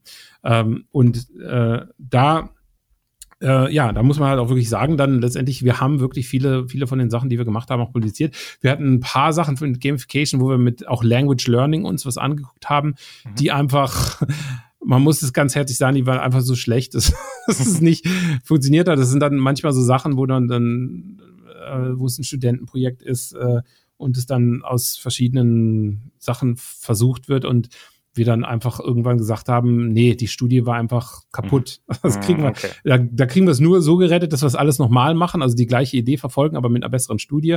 Und da muss man sich dann halt wirklich fragen, ist der, derjenige, der es dann macht, der neue Student oder der neue Postdoc oder wer dann dran arbeitet, ist der wirklich motiviert genug, das dann zu machen? Oder sagen wir dann einfach, okay, es war, mhm. es war gut, wir lassen es da dabei bleiben und machen es nicht nochmal. Und das ist vielleicht fünfmal in meinem Leben passiert, dass wir sowas hatten, was jetzt wirklich nirgendwo mhm. gelandet ist, einfach weil es äh, unrettbar verloren war. Aber das häufig versucht man das irgendwie noch einigermaßen rumzukriegen, rumzuschreiben. Es ist häufig so mit der Hilfe von Postdocs. Also ich äh, habe es häufig so, dass die Postdocs kommen und nochmal helfen, wenn es jetzt ein Paper ist, wo der Doktorand schon fertig ist und schon lange irgendwo anders arbeitet, aber die Daten halt noch da sind und man irgendwie versucht, das noch irgendwie ähm, vernünftig aufzu aufzuschreiben alles, dass es auch noch ein einigermaßen verwertbares Wissenschaftspapier wird. Selbst wenn es jetzt nicht auf der Kai landet, vielleicht landet es auf einer anderen Konferenz. Mhm. Aber wie ihr wisst von den Konferenzen, es ist häufig auch viel Glück dabei. Also so, so viel die Leute auch sagen, Kai ist die höchste Qualitätsstufe. Ich habe auch ziemlich schrottige Paper bei der Kai schon gesehen. es, es ist einfach so, dass auch sehr viel Glück da mit ja. drin hängt, wo man dann das publiziert letztendlich. Ja. Gut. Dann würde ich den da, Blog äh, schließen. Eine Sekunde, eine Anekdote ja. wollte ich dazu noch erzählen, ja. wenn wir über Glück in der Forschung sprechen. Denn wir hatten gerade meine Doktorandin, gerade zum allerersten Mal in meiner ganzen Karriere, dass wir ein Paper in Journal submitted haben, was zurückkam ohne meiner Revisions, also accepted as is. Oh. Das ist mir noch nie passiert, wow. dass das Ding quasi geschrieben war. Wir haben es eingereicht und die Reviewer kam zurück und ist perfekt. Also das ist ein erstes Mal. Und das, das Witzige ist, hm. und das ist ganz interessant, das Paper wurde vorher, glaube ich, drei, vier Mal desk rejected von anderen Journals, die halt gesagt haben, wir fassen das nicht an. Oh. Und das ist auch interessant, das ist auch ja. für ein PXI. PXI, die Hintergrundgeschichte ist, PXI wurde ein Jahr bevor der publiziert wurde, wurde der auch desk rejected von International German of Human Computer Studies, die gesagt haben, wir machen das nicht. Wir machen keine Paper, die äh, so ein Journal, äh, der so ein Questionnaire aufbauen. Mhm. Und ein Jahr später, wir haben es einfach nochmal ein bisschen umgeframed alles, nochmal probiert und hatten auch Glück, dass der Duncan dann Editor war, also der Editor in Chief gewechselt hatte. Und es hat dann Best Paper gewonnen vom Journal. Also es ist verrückt manchmal. Ähm, das sind meistens die Sachen, also jeder, der jetzt ein Paper schreibt, was ja jetzt Desk rejected wird, soll sich nicht davon demotivieren lassen, sondern äh, meine besten Paper sind alle Desk Rejects gewesen. Also, Ach, ja gut, polarisiert dann, ne? Halt eben. Ja, ne? ja ich denke auch, da ist viel zu sagen. Mhm. Gut, ich glaube, das ist eine gute Überleitung, ne? ja, I take it from here. Ich habe genau. schon die ganze Zeit immer geschaut, wo, ja. wo habe ich Anknüpfungspunkte, aber du hast ja den PXI genannt, äh, den Player Experience Inventory. Ähm, das ist, glaube ich, ein ganz, gutes, äh, ganz guter Punkt, um ähm, ja, äh, überzuleiten zum ähm, anderen Themenblock, ähm, den wir jetzt äh, aufgrund der Zeit ein bisschen kürzer fassen müssen, aber das kriegen wir auch hin. Äh, Game User Experience, Games User Research, beziehungsweise auch Game Design.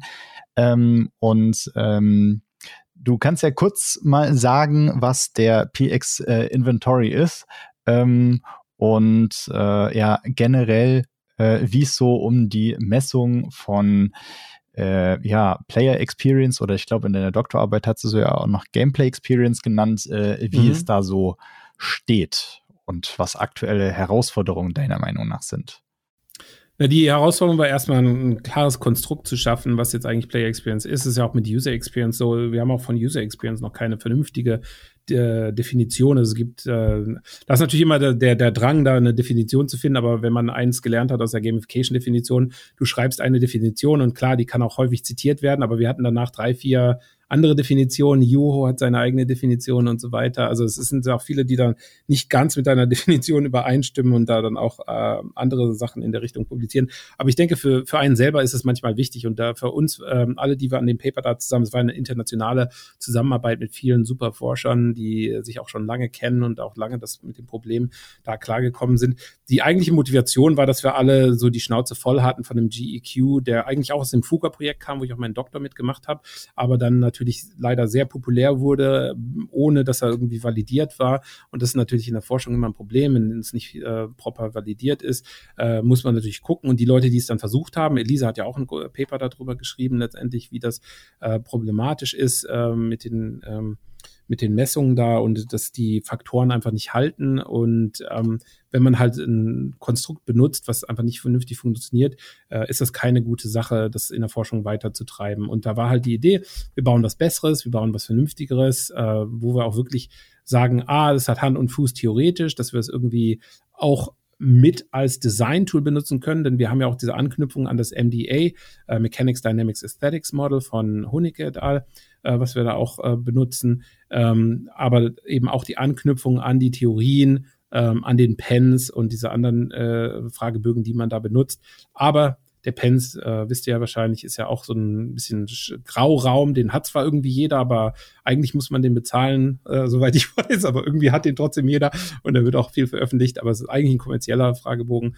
Ähm, und äh, wir wollten halt was, was Open Source, äh, nicht Open Source, aber Open Access ist und äh, für alle verfügbar und äh, dass man da auch ähm, ja, äh, Zugang zu dem Hintergedanken hat von der ganzen Sache. Und das ist also deswegen haben wir halt den PXI so veröffentlicht, wie er wie er dann veröffentlicht wurde und halt äh, mit diesen zwei Zielen auf der einen Seite eine äh, Erklärung zu schaffen für die Spielererfahrung, Spielererlebnis ähm, und auf der anderen Seite auch zu schauen, äh, wie kann man jetzt ähm, das Ganze messen äh, mit auf, natürlich mit Limitationen, ne? also mit Beschränkungen. Das ist natürlich nicht äh, super perfekt, aber dass man es irgendwie äh, einigermaßen kategorisieren kann. Also der, die Idee war einfach was zu finden, was auf der einen Seite sinnvoll ist für die Games User Researcher, die in der Industrie sind, aber auf der anderen Seite auch validiert genug, dass es äh, von der Wissenschaft ähm, angenommen wird.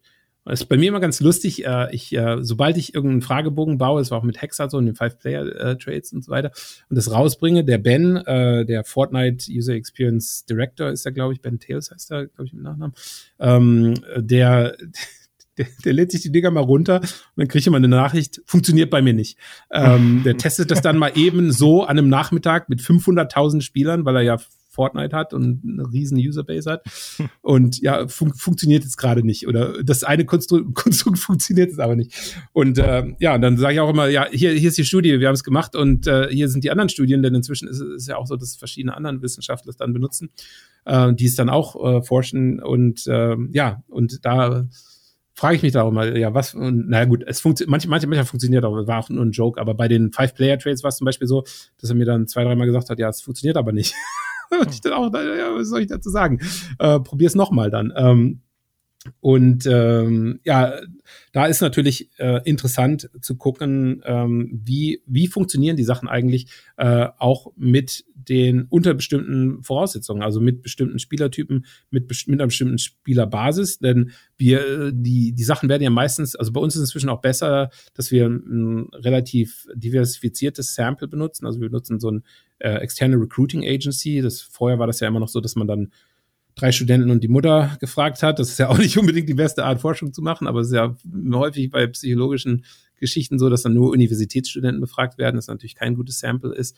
Ähm, und ja, in der Sache hatten wir es so, dass wir internationales Sample, verschiedene Kontinente, äh, verschiedene Backgrounds und so weiter. Und das ist natürlich sehr äh, aussagekräftig dann, finde ich dann auch. Das ist ein bisschen, ein bisschen bessere Sache.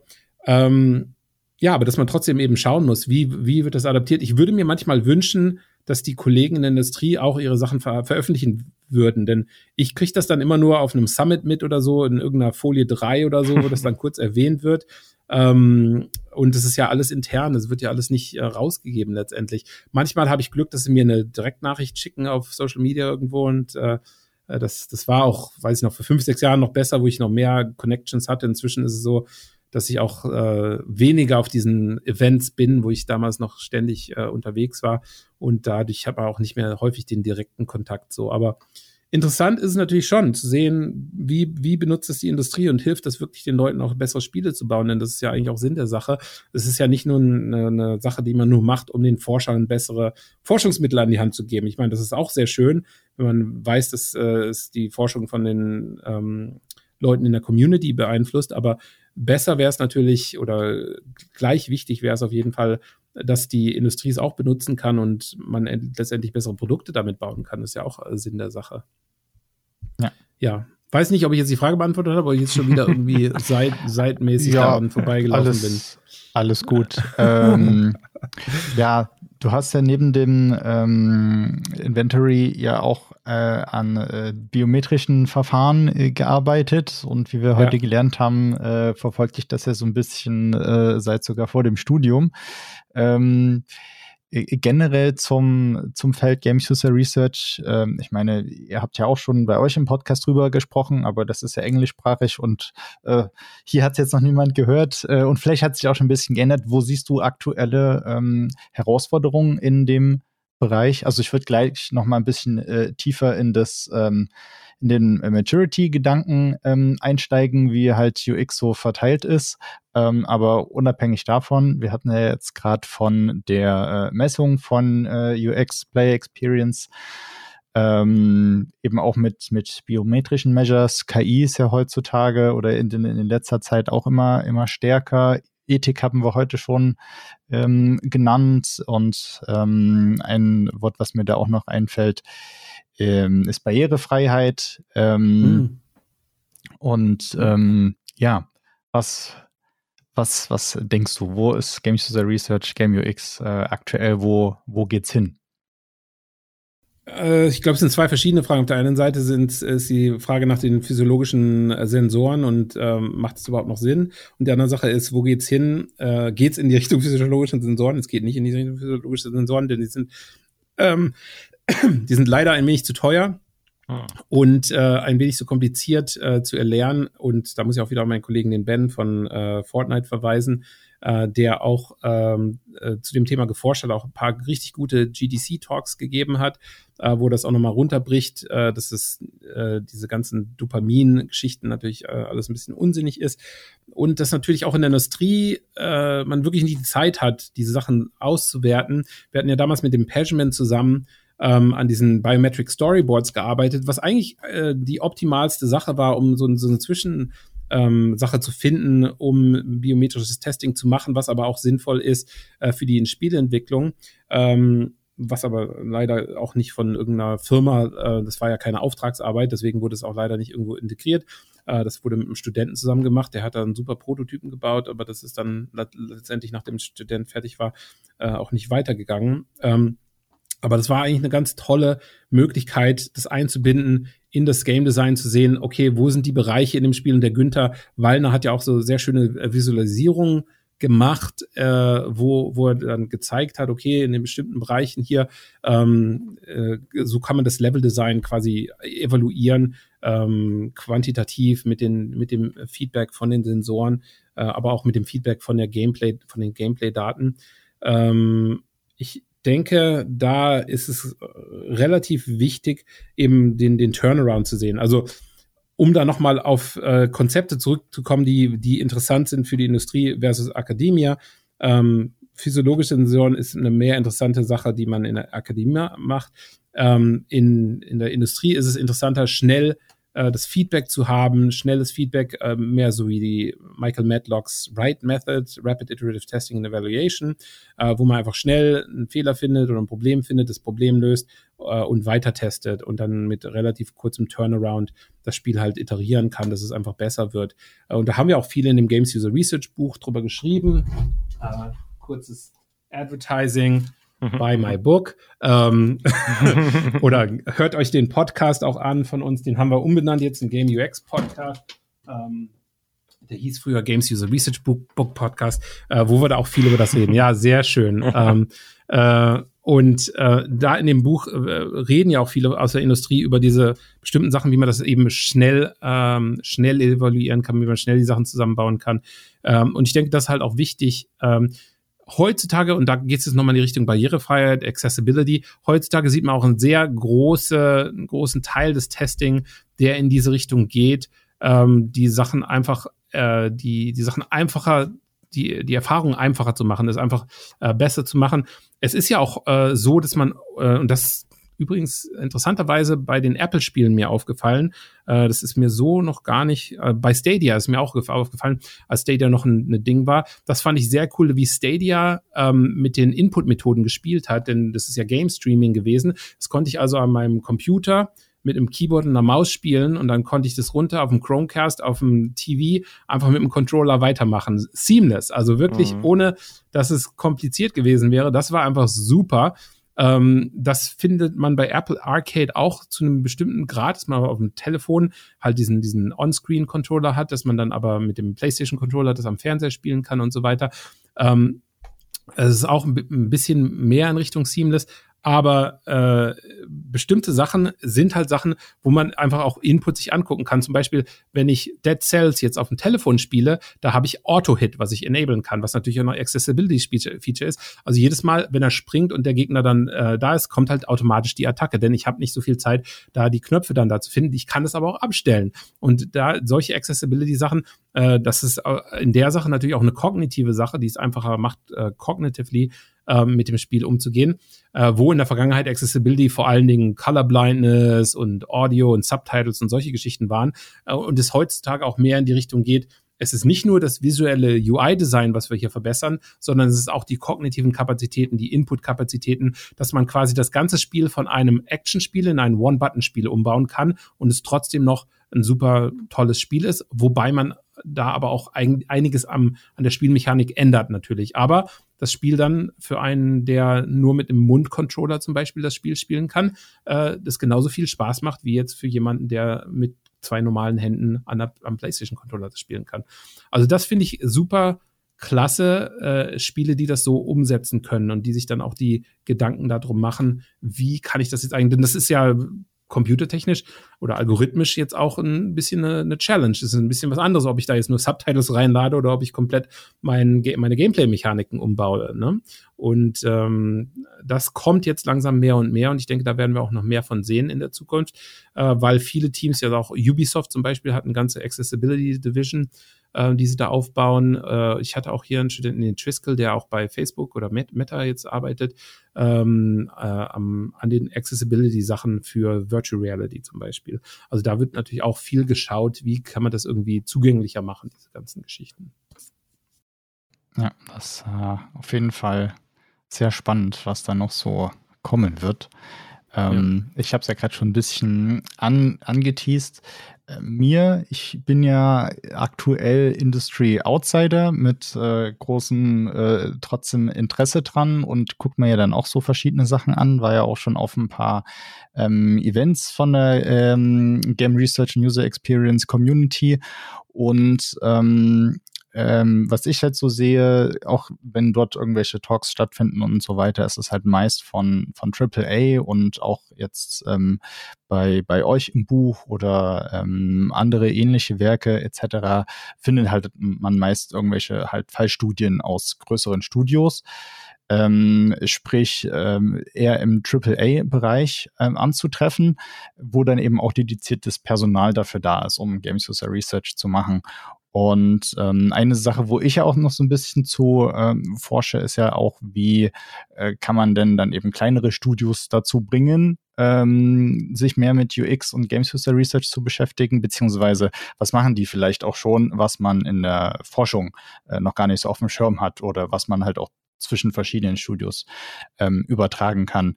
Und ähm, äh, da ist so meine Frage, auch weil die Rolle von UX in Spielen ja eine spezielle ist, weil das, was ähm, UX-Designer außerhalb von Spielen machen, ist ja so ein bisschen das Game Design innerhalb von Spielen. Und dieser Research-Aspekt, äh, der ist ja manchmal mit drin äh, und, und, und manchmal halt eben auch eher nicht. So, jedenfalls, wie, wie siehst du die, die Rolle bei verschiedenen Akteuren? Ähm, da in die Richtung noch mehr zu investieren und zu machen. Also hier und da gibt es ja auch Kooperation mit Unis. Äh, beispielsweise ich war ja in, äh, auch in Schweden, äh, woanders in der Sweden Game Arena in äh, Hörde ähm, ich weiß, dass Ubisoft hat, glaube ich, auch irgendwo in, in Kanada eine Kooperation. Ich glaube, Pageman ist da auch mit, mit drin und hatte darüber mal mhm. berichtet, meine ich, ja. ähm, wo die direkt ähm, halt Praktika anbieten mit der Uni zusammen. Äh, also einerseits zum Beispiel Unis, andererseits ähm, sehe ich auch Potenzial bei Inkubatoren und ähm, mhm. ja auch, auch Publishern, wo es sicherlich auch stattfindet, aber ähm, was mir persönlich jetzt nicht so geläufig ist, ähm, was da für Unterstützungsmechanismen ähm, in der halt unterstützenden Infrastruktur bereitgestellt werden. Äh, wo siehst du da so ähm, bei den Akteuren ähm, Angriffspunkte, um halt das Thema Games User Research noch zu pushen? Das Problem ist, kostet Geld. Ne? Ähm, ich denke, es ist ein super Potenzial für jemanden zum Beispiel an deinem Karrierelevel, äh, der jetzt quasi mit dem Master fertig ist. Äh, ich hatte es auch äh, bei Kollegen damals in Saskatchewan gesehen, die dann einfach äh, als Volun Volunteers äh, für kleine Indies gearbeitet haben, einfach angeboten haben, hier, ich mache dir einen Test vom Spiel äh, ich, oder ich mache dir eine Heuristic Evaluation vom Spiel und einfach damit ihr Port Portfolio aufgebaut haben, so ein bisschen und äh, äh, als Chance dann natürlich an dem Spiel auch mitzuarbeiten, was dann äh, auch released wird letztendlich. Äh, das ist natürlich äh, eine schöne Sache, das in, ins Portfolio einzuarbeiten und heutzutage auch letztendlich eine von diesen Entry-Sachen, die man dann einfach haben möchte, um, um in die Industrie reinzukommen. Ne? Ähm, das also das Potenzial ist da. Äh, die Finanzierung ist nach wie vor schwierig. Also Passion war ja ein paar von diesen Inkubatoren dabei. Da war ja auch einer in Montreal äh, vorher wo mehrere Indies zusammen in so einem Inkubator waren und dann das, das Testing halt äh, für alle, die dann in dem Studio zusammen waren oder an dem Studio zusammen gearbeitet haben, gemacht wurde. Ähm, und ja, dann das Spiel letztendlich das Spiel letztendlich oder die Spiele letztendlich dadurch verbessert wurden. Ähm, aber dass es jetzt richtig Unterstützung geben würde für Unis, um sich da zu involvieren oder engagieren oder dass man Förderprogramme hätte, das ist jetzt nicht der Fall. Ich denke, es ist schon schön, wie einfach es ist, in Kanada mit der Industrie zu arbeiten. Es ist wirklich viele, äh, jetzt ob es jetzt Toronto oder Montreal ist, äh, die auch wirklich offen da sind und, und interessiert sind, da äh, Feedback zu haben. Ähm, aber es ist häufig eine Preisfrage. Die haben einfach nicht das Budget, äh, gerade wenn es ein kleines Indie-Studio ist, die haben einfach nicht das Budget, da jetzt großen Forscher zu bezahlen, äh, Vollzeit äh, an, dem, an dem Titel da zu arbeiten. Also es ist äh, quasi noch so eine, eine Marktlücke, die dann auch von so äh, Studios wie Player Research äh, versucht wird abzudecken, die dann als oder ähm, äh, Playtest Cloud ist, glaube ich, die andere Sache, ja, die genau, dann halt so als auch in Berlin, meine ich. Genau, die dann also ex externe Tester da mit reinkommen, ähm, um dann versuchen, ähm, diese Studios zu unterstützen. Also es ist schon ein Markt letztendlich. Ähm, ich weiß jetzt nicht, bin da nicht wirklich involviert genug, um zu sagen, wie groß der Markt ist, aber ich denke, ähm, das Problem ist, äh, dass es äh, wahrscheinlich mehr ähm, Bedarf gibt bei den großen Studios. Nur die großen Studios, die bauen dann halt ihr, ihr eigenes Department, ne? Und die kaufen dann ihre Games User Researcher ein äh, und haben ihre eigene Division, die sich dann darum kümmert.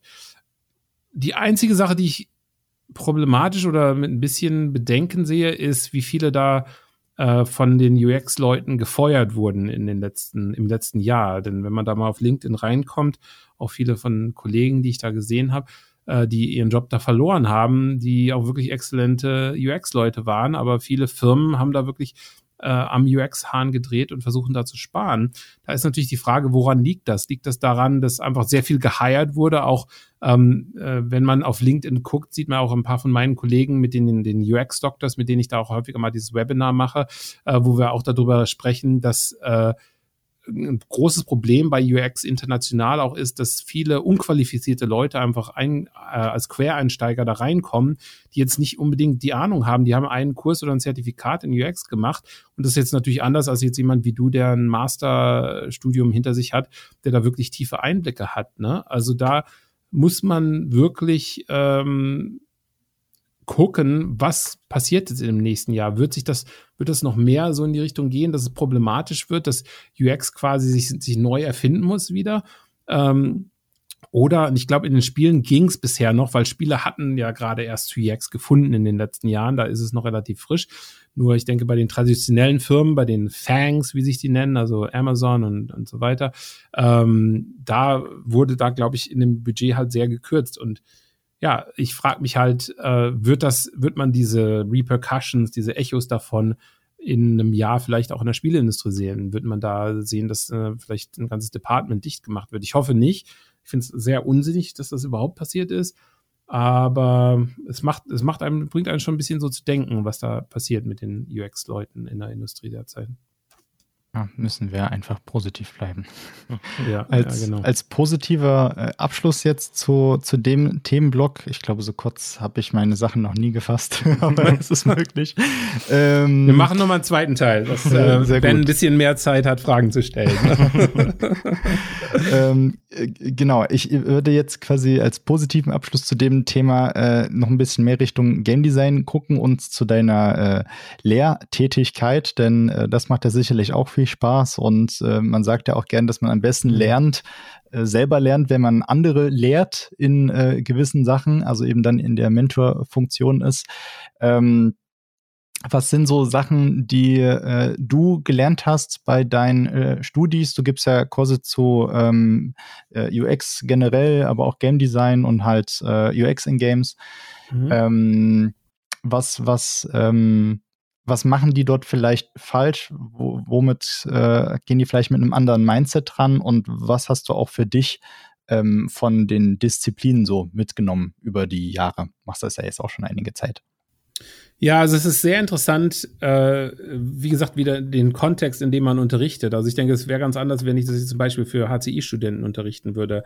Ähm, ich habe es am Anfang unterrichtet in einem eigenen Game Development Programm an der ersten Uni, wo ich Assistenzprofessor war äh, war quasi ein eigenes Programm nur für Game Development Studenten, also wo die einen ganzen Abschluss da, einen ganzen Bachelor im Game Development kriegen.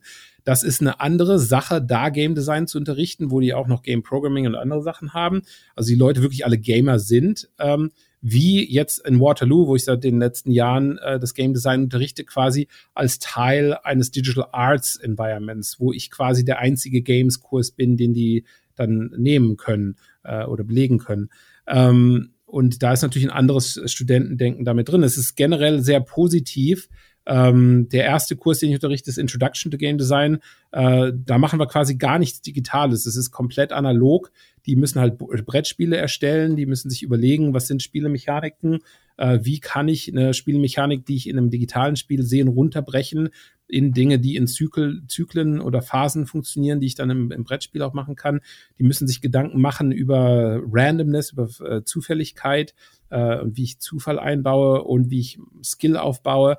Äh, alle diese Sachen sind natürlich transferierbar ins digitale Game Design, aber für mich ist es ein unglaublich spaßiger, ein unglaublich guter Kurs, äh, diesen, diesen Introduction-Kurs zu unterrichten, den ich jetzt auch kommerzialisiere, den ich auch in dem nächsten halben Jahr als Online-Kurs anbieten werde für alle Menschen auf der ganzen Welt. Aber ähm, äh, den ich bisher halt nur an der Uni hier unterrichtet habe. Und ähm, ja, das ist natürlich auch eine schöne Sache, wenn man das lokal dann hier hat, die Leute einfach mit den mit Papier arbeiten zu sehen und wirklich zu sehen, wie die ihre Spiele dann physikalisch auch äh, in dem in dem Kurs äh, zusammenbauen und zusammenstellen.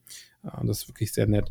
Ähm, die anderen Kurse, die ich gemacht habe, mehr so UX in Games, wo es dann auch in die Richtung geht, dass es so mehr in die Richtung Games User Research geht, äh, wo wir auch konzeptuell viele arbeiten. Der Kurs, den ich äh, vorher unterrichtet habe, war mehr auch so ein Interface zu bauen, äh, wo die Leute dann äh, einfach mit POP, Prototyping on Paper zum Beispiel, relativ schnell von den Zeichnungen mit dem Mobiltelefon ihre Fotos machen und dann ihr Interface bauen äh, bis zu mehr komplexen Sachen, wo wirklich in Figma dann schon ein richtiger Mini-Prototyp gebaut wird, äh, was natürlich auch äh, relativ einfach ist für Studenten, die jetzt nicht mit Code schon arbeiten wollen. Aber wir hatten auch ein bisschen Unity. Unity ist immer so ein bisschen komplizierter für die Studenten, die ich hier unterrichte.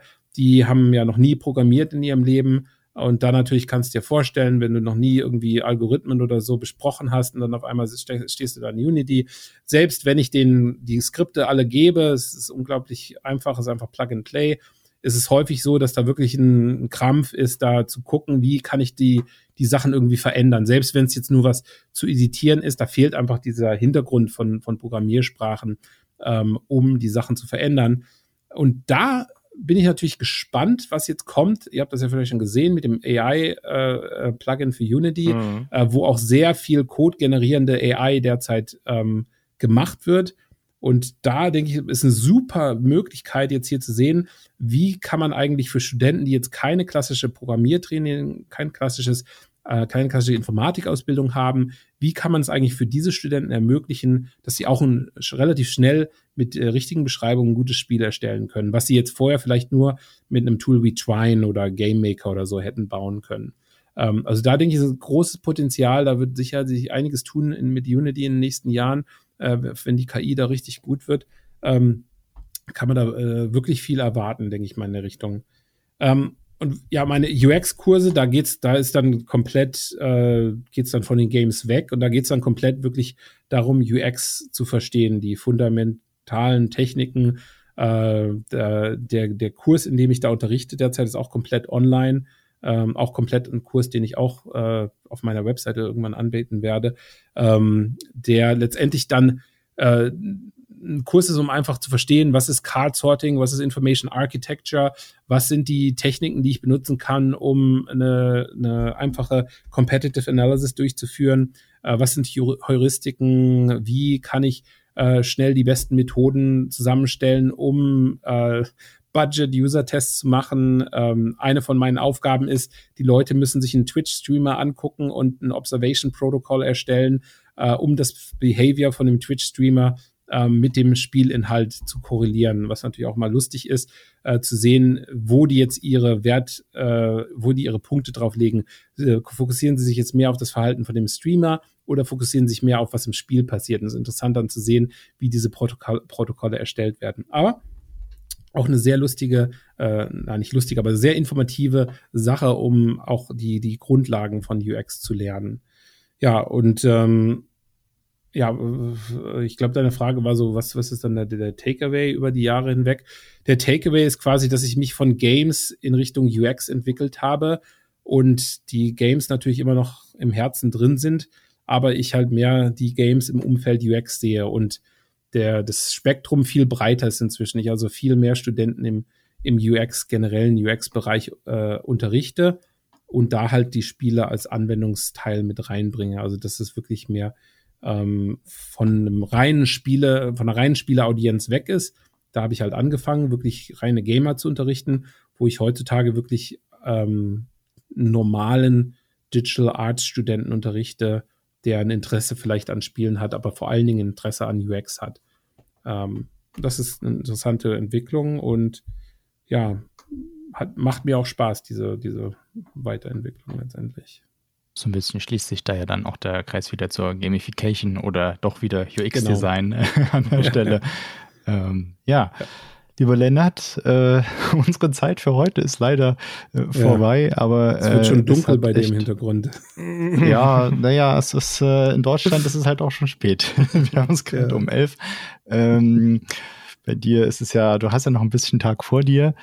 Ähm, genau. Wir, wir würden mal so eine verkürzte Abschlussrunde äh, machen. Ähm, ich äh, sag gleich bisschen was, übergebe dann an Philipp und dann ähm, kannst du, Lennart, äh, gerne noch sagen, was auch immer du noch loswerden äh, wollen würdest, beispielsweise äh, Gastempfehlungen oder äh, Tipps für Interessierte in Sachen Gamification, ähm, Design, ähm, UX, äh, Games User Research. Ähm, genau, ich fand es super, super interessant. Also echt sehr viele Takes noch äh, nebenbei mitbekommen, äh, an die ich so gar nicht gedacht hätte. Also gerade halt so verschiedene Anekdoten und ja, ich habe es ja vorher schon gesagt, äh, sehr schön mal so einen Einblick zu kommen, zu bekommen, wie sich das alles so entwickelt und ähm, äh, ja, für mich auch ein bisschen äh, Kompetenz erleben dahingehend, dass ich halt äh, die meisten Sachen der, äh, derer, die du genannt hast, äh, auch äh, zumindest kannte oder mir schon mal angeguckt habe. Ähm, und ähm, ja, ich freue mich auf jeden Fall auf das, was da noch kommt.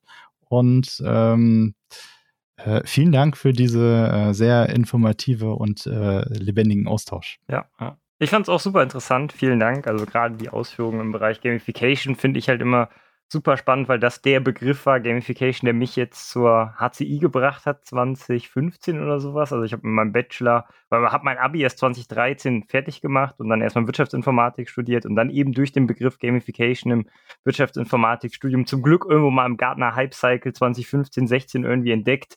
Ah, da ist ja was und dann dadurch meine Leidenschaft für HCI entdeckt und deshalb super cool, dann mit so einem ja, Urvater des Begriffs hier quasi heute gesprochen zu haben und da so ein bisschen die Schilderungen zu haben, weil wir haben auch schon mal Ian Bogost besprochen.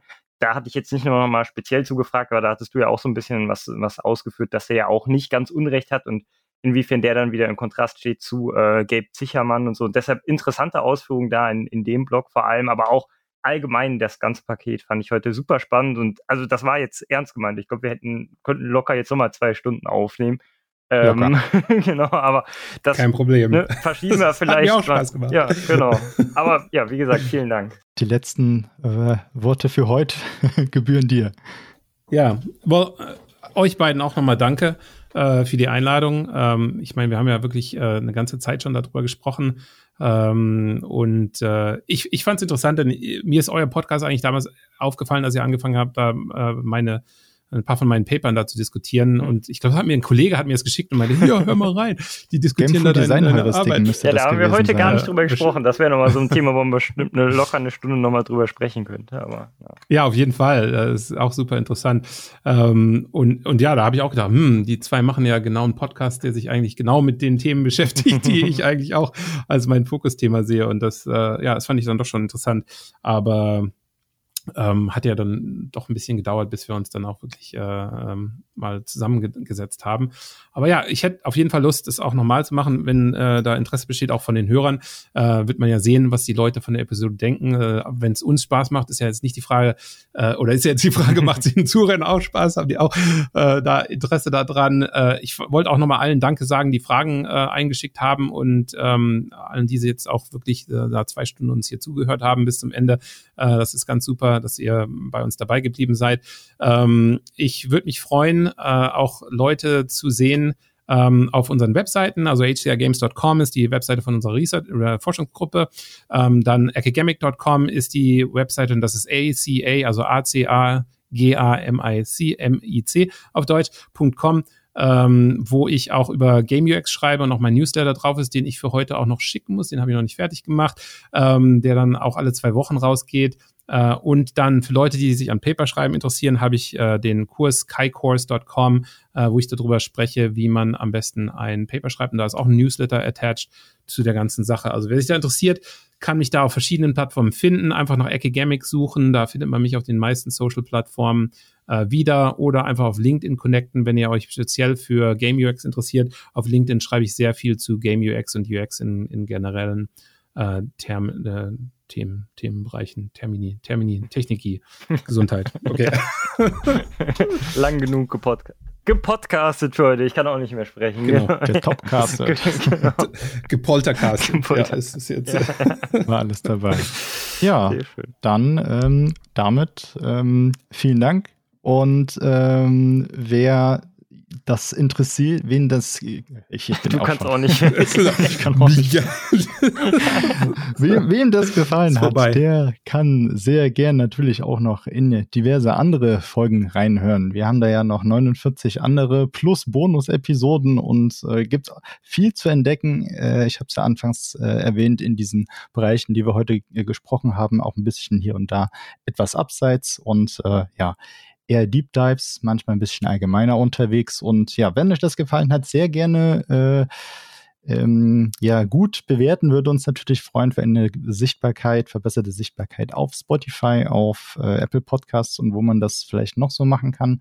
Und ähm, noch besser ist tatsächlich äh, erzählt äh, uns weiter, empfiehlt uns weiter. Ähm, so haben wir auch die Chance, noch mehr Leute zu erreichen, weil wir glauben, da sind noch viel mehr, die den Spielsinn-Podcast noch gar nicht kennen und äh, die da auch noch ein paar äh, coole Texts rausziehen können. Und da würden wir uns natürlich super freuen. Und ja, damit äh, verabschieden wir uns ja. ähm, aus dieser kleinen Jubiläumsfolge. Wenn ihr noch weiter über die, das Thema, die Folge diskutieren wollt, seid ihr auch sehr gern in unserem Discord äh, willkommen. Ähm, und ja, sämtliche Links sind dann nochmal unten auch in den Show Notes.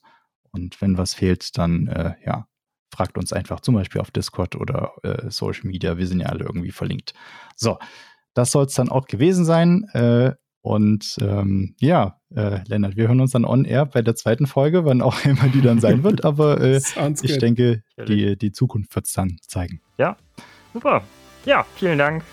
Bis dahin. Macht's gut. Tschüss. Ja. Tschüss. Dankeschön. Tschüss.